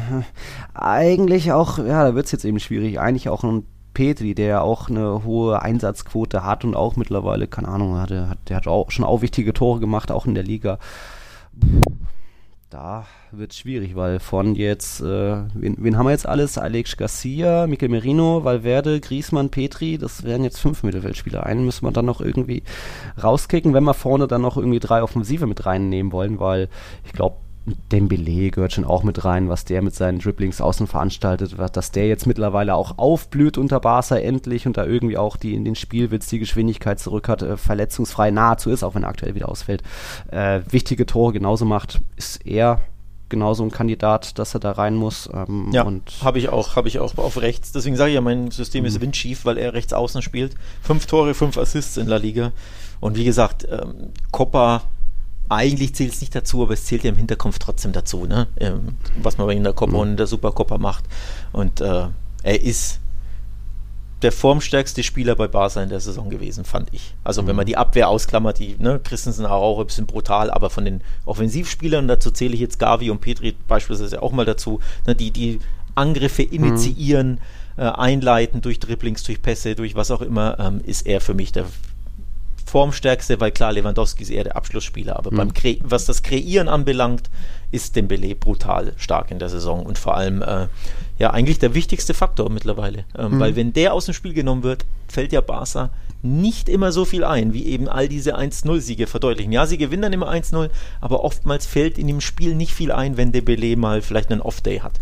Mhm. Deswegen muss für mich Dembele rein. Ich finde, er hat eine grandiose Saison ja. gespielt. Wie gesagt, fünf Tore, fünf Assists sind ja auch alles andere als als schlechte Zahlen. Also wenn am Ende der Saison bei beiden zweistellig ist, sprechen wir ja wirklich von einer fantastischen Saison. Er ist ja nicht dafür bekannt, dass er so viele Tore schießt. Von daher klingt 5 und 5 jetzt vielleicht nicht nach viel, aber es ist für seine Verhältnisse schon wirklich stark. Also ich erwarte auch, um ehrlich zu sein, wenn er sich nicht länger verletzt oder, oder länger ausfällt oder nochmal verletzt, dass er Top-Assistgeber der mhm. Ligas wird wie letztes Jahr. Also alles andere wäre für mich eine große Überraschung, um ehrlich zu sein. Ja, noch Top-Vorlagengeber eben Merino mit seinen sieben Stück, ähm, wobei Griesmann hat auch sieben, immerhin. Ähm, ja, den Belay rein, natürlich auch ein Robert Lewandowski mit seinen 14 Toren, vier Vorlagen. Er ist das, was man sich erhofft hat, der dann auch die Torgefahr beim FC Barcelona zurückbringt, der dann auch wenig viel macht. Du hast äh, das Spiel in Valencia angesprochen, auch auf Mallorca, damals nur aus nur einer halben Chance, einer halben Schussposition, machte das Ding, ihr gewinnt dann 1-0 und das ist dann regelmäßig schon passiert. Und von dem her gehört dann natürlich auch Lewandowski als bisher einer der überragendsten Spieler der Hinrunde mit rein. Ähm, das können wir schnell abhaken und dann kommen wir noch zu einem anderen Mittelstürmer. Ja, wir sind jetzt wieder im System, ob das dann 3-4-3 äh, ist, wie auch immer, wo dann eigentlich kein noch zweiter Mittelstürmer so richtig mit reinpasst. Aber er ist halt auch so ein klarer Mann, der auch sehr wichtig für seine Mannschaft ist, der mit die meisten über die Hälfte der Tore erzielt hat und äh, ohne den es sehr schlecht aussieht, der einen Vereinswechsel hatte. Letztes Jahr schon viele Tore gemacht in der Liga und jetzt dieses Jahr genauso. Er steht schon bei elf Toren, zwei Vorlagen und das ist Joselu, oder? Also ich war ein bisschen enttäuscht von Espanyol an sich, weil die wenig Punkte holen, aber José Lu liefert trotzdem und ist da einer der auch äh, schwer zu verteidigen Spieler, weiß auch, wie er seinen Körper reinstellen muss und hat eben auch eine hohe Effektivität. Wenn der abschließt, ist es, geht er zumindest immer aufs Tor und der da eben auch sehr wenig, sehr viel macht in einer Mannschaft, wo es hätte besser laufen können, aber José Lu da eben auch, wie gesagt, 13 Scorer, zweitbester mit Griesmann, da für mich gehört er auch mit rein. Ja, habe ich auch tatsächlich. Ich habe mich für Roselu und gegen Benzema entschieden, weil mhm. ich mir bei Benzema äh, ein bisschen mehr erhofft hätte. Mhm. Also Benzema hat neun Tore, äh, Roselu elf. Ne? Die, die mhm. trennt jetzt nicht so viel, aber es ist halt einfach leichter bei Real Madrid Tore, Vorlagen etc. zu sammeln als bei Espanyol. Ja. Und wenn Roselu da erneut ähm, für eine kleine Mannschaft gegen den Abstieg spielt, da so ähm, ja essentiell mhm. wichtig ist, also die, die Lebensversicherung quasi, mhm. dann, dann gehört das auf jeden Fall honoriert. Hat ja Barca im Derby beispielsweise auch das 1 zu 1 eingeschenkt. War nur ah, ein genau. Elfmeter. Er schießt ja recht viele Elfmeter, muss man dazu sagen. Also drei seiner elf Tore sind Elfmeter. Mhm. Ist bei äh, Benzema war tatsächlich genauso. Also mhm. der hat sogar vier geschossen, nur einen ja, verballert. Ähm, aber wie gesagt, also Elfmeter gehören ja auch dazu, da muss man ja auch eiskalt sein, kann ja auch nicht jeder immer. ähm, von daher habe ich da auch ähm, mhm. Roselu. Also von 23 Toren Espanyols hat er elf geschossen. Also das sind ja fast 50 Prozent. Das ist ja literally fast schon die Lebensversicherung. Und Espanyol hat ja auch nur vier Spiele gewonnen. Ja. Also wie, wo wären die ohne Roselus Tore? Die wären 19. oder so. Ja. Von daher habe ich Roseluda auch vorne drin. Deswegen sage ich ja, mein System ist windschief. Ich habe zwei Neuner. Mhm. Dembele auf rechts. Links ist ein bisschen verwaist. aber wenn man da ja ähm, fußballtaktisch jetzt mal denkt und da Valverde als linken Achter aufstellt, der kann ja dann auch da die der Flanke, kann. die linke runter quetschen, ne? Geht ja auch. ja, kann er eigentlich auch, wenn er, wenn er eher rechts ist. Aber ja, es macht äh, an sich die Nominierung wenig Sinn. Aber ja, äh, haben wir vorne Dembele, Lewandowski, Joselu, um jetzt nochmal wieder ein bisschen rückwärts zu gehen. Und im Mittelfeld würde ich dann schon äh, auf, auch wenn wir zwischen Valverde und Petri entscheiden müssen, auch wenn für mich Petri vorab auch eigentlich eher klar war, aber Valverde ist dann auch in der Top-Scorer-Liste weiter vorne, irgendwie mit seinen acht Torbeteiligungen und so weiter, würde ich eher Valverde neben Garcia, Merino und Griezmann setzen. Du hast dann jetzt in der Ab Abwehr eher ein bisschen, will ich sagen, Ja, wie gesagt, Wahl, ich kann da auch mit Valverde leben. Es wäre bei mir, wie gesagt, der, ein, der einzige Real Madrid-Spieler, von daher ähm, so als Trostpreis kann, kann ich dir das schon mal gestatten. ja, einer hat es schon ähm, auch verdient, wir sind immer noch Tabellenzweiter. Alles okay. Ich wollte gerade sagen, es sind ja, ja. trotzdem äh, Tabellenzweiter und äh, wenn du Barca's 50 Punkte wegrechnest, die hätten ja trotzdem 45 Punkte. Ja. Ist ja trotzdem eine brutale genau. Ausbeute. Ne? Also 14 Siege aus 19 Spielen ist ja alles andere als schlecht. Nur ja. 16 Gegentore ist der zweitbeste Beste Wert. Offensive nee, drittbeste, mhm. sorry, drittbeste Wert. Und sie haben sogar die, du sagst es, äh, beste Offensive der Hinrunde. Ja. Also deswegen, ich will die Real Madrid-Saison mhm. jetzt auch gar nicht so schlecht reden. Problem ist natürlich, und das gilt auch für Valverde, man steht ja immer unter dem Eindruck ja. dessen, was zuletzt passiert ja. ist. Und im Jahr 2023 ist weder Valverde noch so wirklich gut, noch Real Madrid. Ne? Da war er super Copa. Äh, Halbfinale auch nur durch Elfmeterschießen. Mhm. Ähm, in der Copa del Rey ja, durchgewurstelt. Ceballos, sei Dank, ja. Im, äh, in Villarreal nach Rückstand, nach schwacher Hälfte und dann musste man in die Verlängerung im Derby. Die Supercoppa im Finale sehr, sehr schwach gewesen, mhm. gegen Barca verloren, ähm, auf Mallorca verloren. Das sind ja alles Eindrücke, die, die zuletzt da da sind und die natürlich das ein bisschen überschatten, was im, keine Ahnung, September oder Oktober ja. passiert ist, wo Valverde stark ist. Also davon kann man sich ja nicht frei machen. Und deswegen sage ich ja, ich kann damit leben, aber zuletzt hat Real Madrid eher enttäuscht, deswegen hätte ich maximal nur Valverde in meiner Mannschaft. So, rein auf die erste Hälfte der Hinrunde betrachtet war auch, hat man auch noch bei Toni Kroos gesagt, das ist seine beste Saison bisher, aber die letzten Wochen sind einfach, sind alle irgendwie in ein Loch gefallen, weil, weil wer da noch private Probleme, irgendwas. Vinicius den könntest du aber immer nehmen, ne? Ja, äh, aber. Groß, also da, den könntest du blind in, ja. immer in die Top 11. Der hat übrigens ja, erneut, wie immer, muss man, muss man gar nicht erwähnen. Mhm. Auch nicht nur die meisten Pässe in der Liga gespielt, sondern ich glaube die höchste Passquote. Ja, also da reden wir immer von 1%, da sind mhm. dann Frankie de Jong und Busquets und Pedri ja, und so. 95, dann kommen Nacho und Schuameni mit jeweils 94. Ja. Also, also naja, es gibt viele ja. Spieler, die über 90 haben und davon sind immer 8 von Barca und 8 Real, aber Toni Groß ist seit Jahren, glaube ich, wirklich immer die, die 1. Mhm. Und das ist auch krass. Also diese Verlässlichkeit in Person, deswegen den könntest du immer aufstellen. Mhm. Aber ich habe mich eben mal dagegen entschieden. Ist schon okay, ist schon okay. Ähm, ja, und dann haben wir die Abwehr noch, die, die große Frage. Also Kunde war jetzt das sicherste, weil eben Araujo und Christensen jeweils nur zehn Spiele. Also ist das eher also von der, die Wahl? Hm. Von der Leistung her, wie gesagt, bin ich bei Christensen und Araujo nur. Man hm. kann argumentieren, zehn Spiele bei zweien ist vielleicht zu wenig. Das kann ich verstehen. Aber hm. von der Leistung her gefällt mir Christensen, Araujo oder gefallen mir besser als Kunde, der auch eine Bank ist aber der eben als Rechtsverteidiger quasi eher ja. Konservativ spielt und da nichts anbrennen lässt, wobei ich mir von meinen Rechtsverteidigern immer ein bisschen mehr wünsche. Ne? Stichwort Cancelo. Ich will halt mehr Tempo mhm. nach vorne und Dribblings und Flanken und mhm. eins gegen eins und das macht er ja nicht, weil er gelernter Innenverteidiger ist. Von daher bräuchte ich Condé nicht zwingend, und von den Leistungen her hätte ich lieber wenn, Christensen Araujo. Wenn die Grenze neun Spiele ist und beide kommen auf zehn, dann halt Christensen Araujo. Also das, damit kann ich schon leben, das ist okay. Bleibt halt nur noch die Frage, wer dann der dritte daneben ist. Äh, ich würde schon nochmal Fran Garcia reinwerfen, weil der absolute Power-Kraftzentrum bei Rayo Vallecano ist und natürlich jetzt auch im Sommer dann von Real Madrid verpflichtet wird, aber da kann man sich auch äh, Brian Olivan, wir haben einen von Espanyol, das reicht, glaube ich. Da Leno, dann, nehmen wir eine Lenormand von, von Real Sociedad, sonst haben wir gar, nee, doch Merino haben wir ja, aber die mhm. sind ja auch, die überperformen, also du kannst ja immer einen von der Defensive von Real Sociedad nehmen. Da machst du ja nie was falsch, mhm. weil die ja auch diese brutale Defensive haben. Haben ja auch nur 18 Tore kassiert. Ja. Ähm, ist ja auch der, ich glaube, drittbeste Wert, oder? Wenn ich mich nicht täusche. Äh, ja. so. Also nur von, von Atletico möchte ich keinen, auch wenn die auch nur 16 Gegentore mhm. kassiert haben, aber was da mhm. Savic und Co. Mhm. reihenweise machen, das ist mir dann gegen doch Ferran zu wild. Gegen, ja, das ist mir dann zu wild. Deswegen, ich kann keinen Atletico-Defensivspieler nehmen. Vielleicht ja in der Rückrunde, aber in der, in der Hinrunde gibt es dann Veto von mir.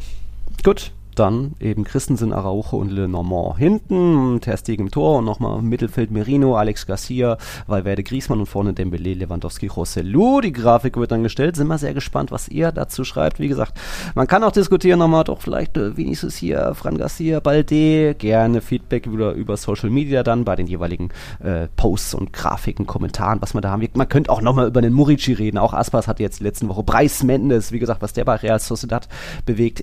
Aber wir müssen halt immer immer elf Spieler. So ist leider der Fußball. Deswegen hoffe ich, ihr könnt damit eher noch leben. Puh, jetzt sind wir hier deutlich über eine Stunde. Ja, wenig überraschend. Schon über anderthalb Stunden. Das war's dann aber eigentlich auch schon mit unserem so Hinrunden-Fazit und Tops und Flops. Äh, fällt dir noch irgendwas ein, was wir loswerden müssen? Nee, ich habe jetzt äh, endlich mal eine Woche Pause. Also oh, aus ja. Barca Sicht. Die endlich eine Woche ohne englische Woche. Äh ähm, beim FC Barcelona. Ich glaube, das tut den Spielern auch mal gut ähm, da mal endlich durchzuschnaufen, mhm. bevor es dann wieder Schlag auf Schlag auf Schlag auf Schlag auf Schlag geht mit Europa ja. League die Woche drauf und dann irgendwann Copa del Rey, dann gibt es auch Hin- und Rückspiel und Klassikos und, und, und. Also von daher da ein bisschen durchschnaufen. Bei dir ist das Durchschnaufen eher weniger, ne? Mhm. Mittwoch Club WM Halbfinale Real Madrid gegen Al-Ali. Übrigens, das sind die beiden Mannschaften mit den weltweit meisten internationalen Titeln. Also schon ein besonderes Duell. Real hat, glaube ich, 28 Mal Champions League und Co. und die haben eben 24. Also es wird, glaube ich, kein Selbstläufer mit den Verletzten mit eben jetzt Ausfällen, auch Benzema mit die Trau werden wohl nicht fit. Und dann am Samstag wäre entweder Spiel um Platz 3 oder das Finale, hoffen wir mal, dass da auch, dass es da mal wieder zum Duell mit Arturo Vidal kommt. Der hat ja schon geschrieben von wegen, wir werden Real Madrid den Arsch aufreißen bei ihrer Copa Libertadores Feier. Also da, ja, ich nehme noch einen Titel gerne mit, aber pff, ja, es ist nicht nur für die Spieler, wie du auch immer sagst, eine hohe Belastung mit irgendwie sechs, sieben englischen Wochen am Stück.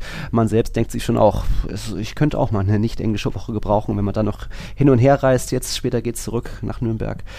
Aber gut, man hat sich ja ein bisschen ausgesucht. Ich hätte auch daheim bleiben können. Aber wenn die Insel ruft, da bin ich ein Inselkind.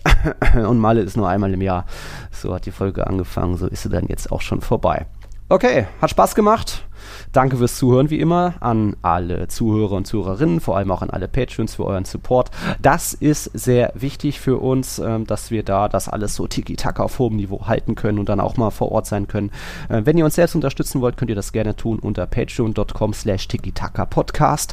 Dort gibt es verschiedene Abos, dort könnt ihr gerne mitmachen. Bei unserem Tippspiel mitmachen, da müssen wir natürlich auch noch wen loben. Das war nämlich an einem Spiel, sehr schwierigen Spieltag, wo, wie gesagt, von den Top 7 Teams sechs nicht gewonnen haben, hat Hector Balaguer aus Luxemburg äh, 17 Punkte bisher geholt, die meisten. Heute Abend ist ja noch Rayo gegen Almeria, aber so wirklich streitig kann ihm das, glaube ich, keiner mehr machen. Also Chapeau da, Amigo. Du immerhin hast auch mit 12 Punkten, bist, hast ein paar Sätze nach vorne gemacht, ich nur 6 Punkte.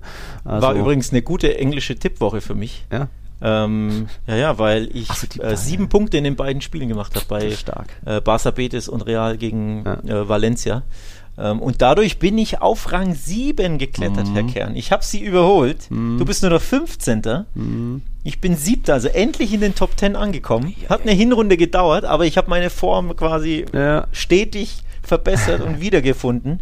Ich will jetzt nicht über einen äh, Titel reden, da, da brenne ich noch gut 20 Punkte von Cedric und von JD, hm. aber Top 7 ist, äh, ja, da ja. fühle ich mich schon wohler in den Gefilden, nachdem ich lange im Abstiegskampf war.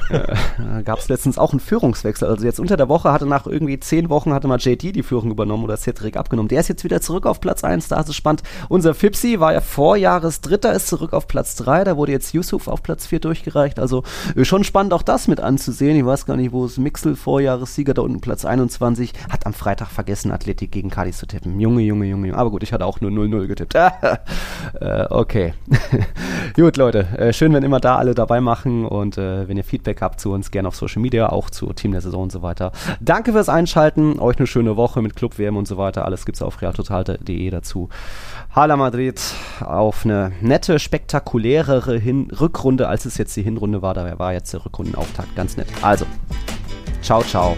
Ciao, ciao. Servus.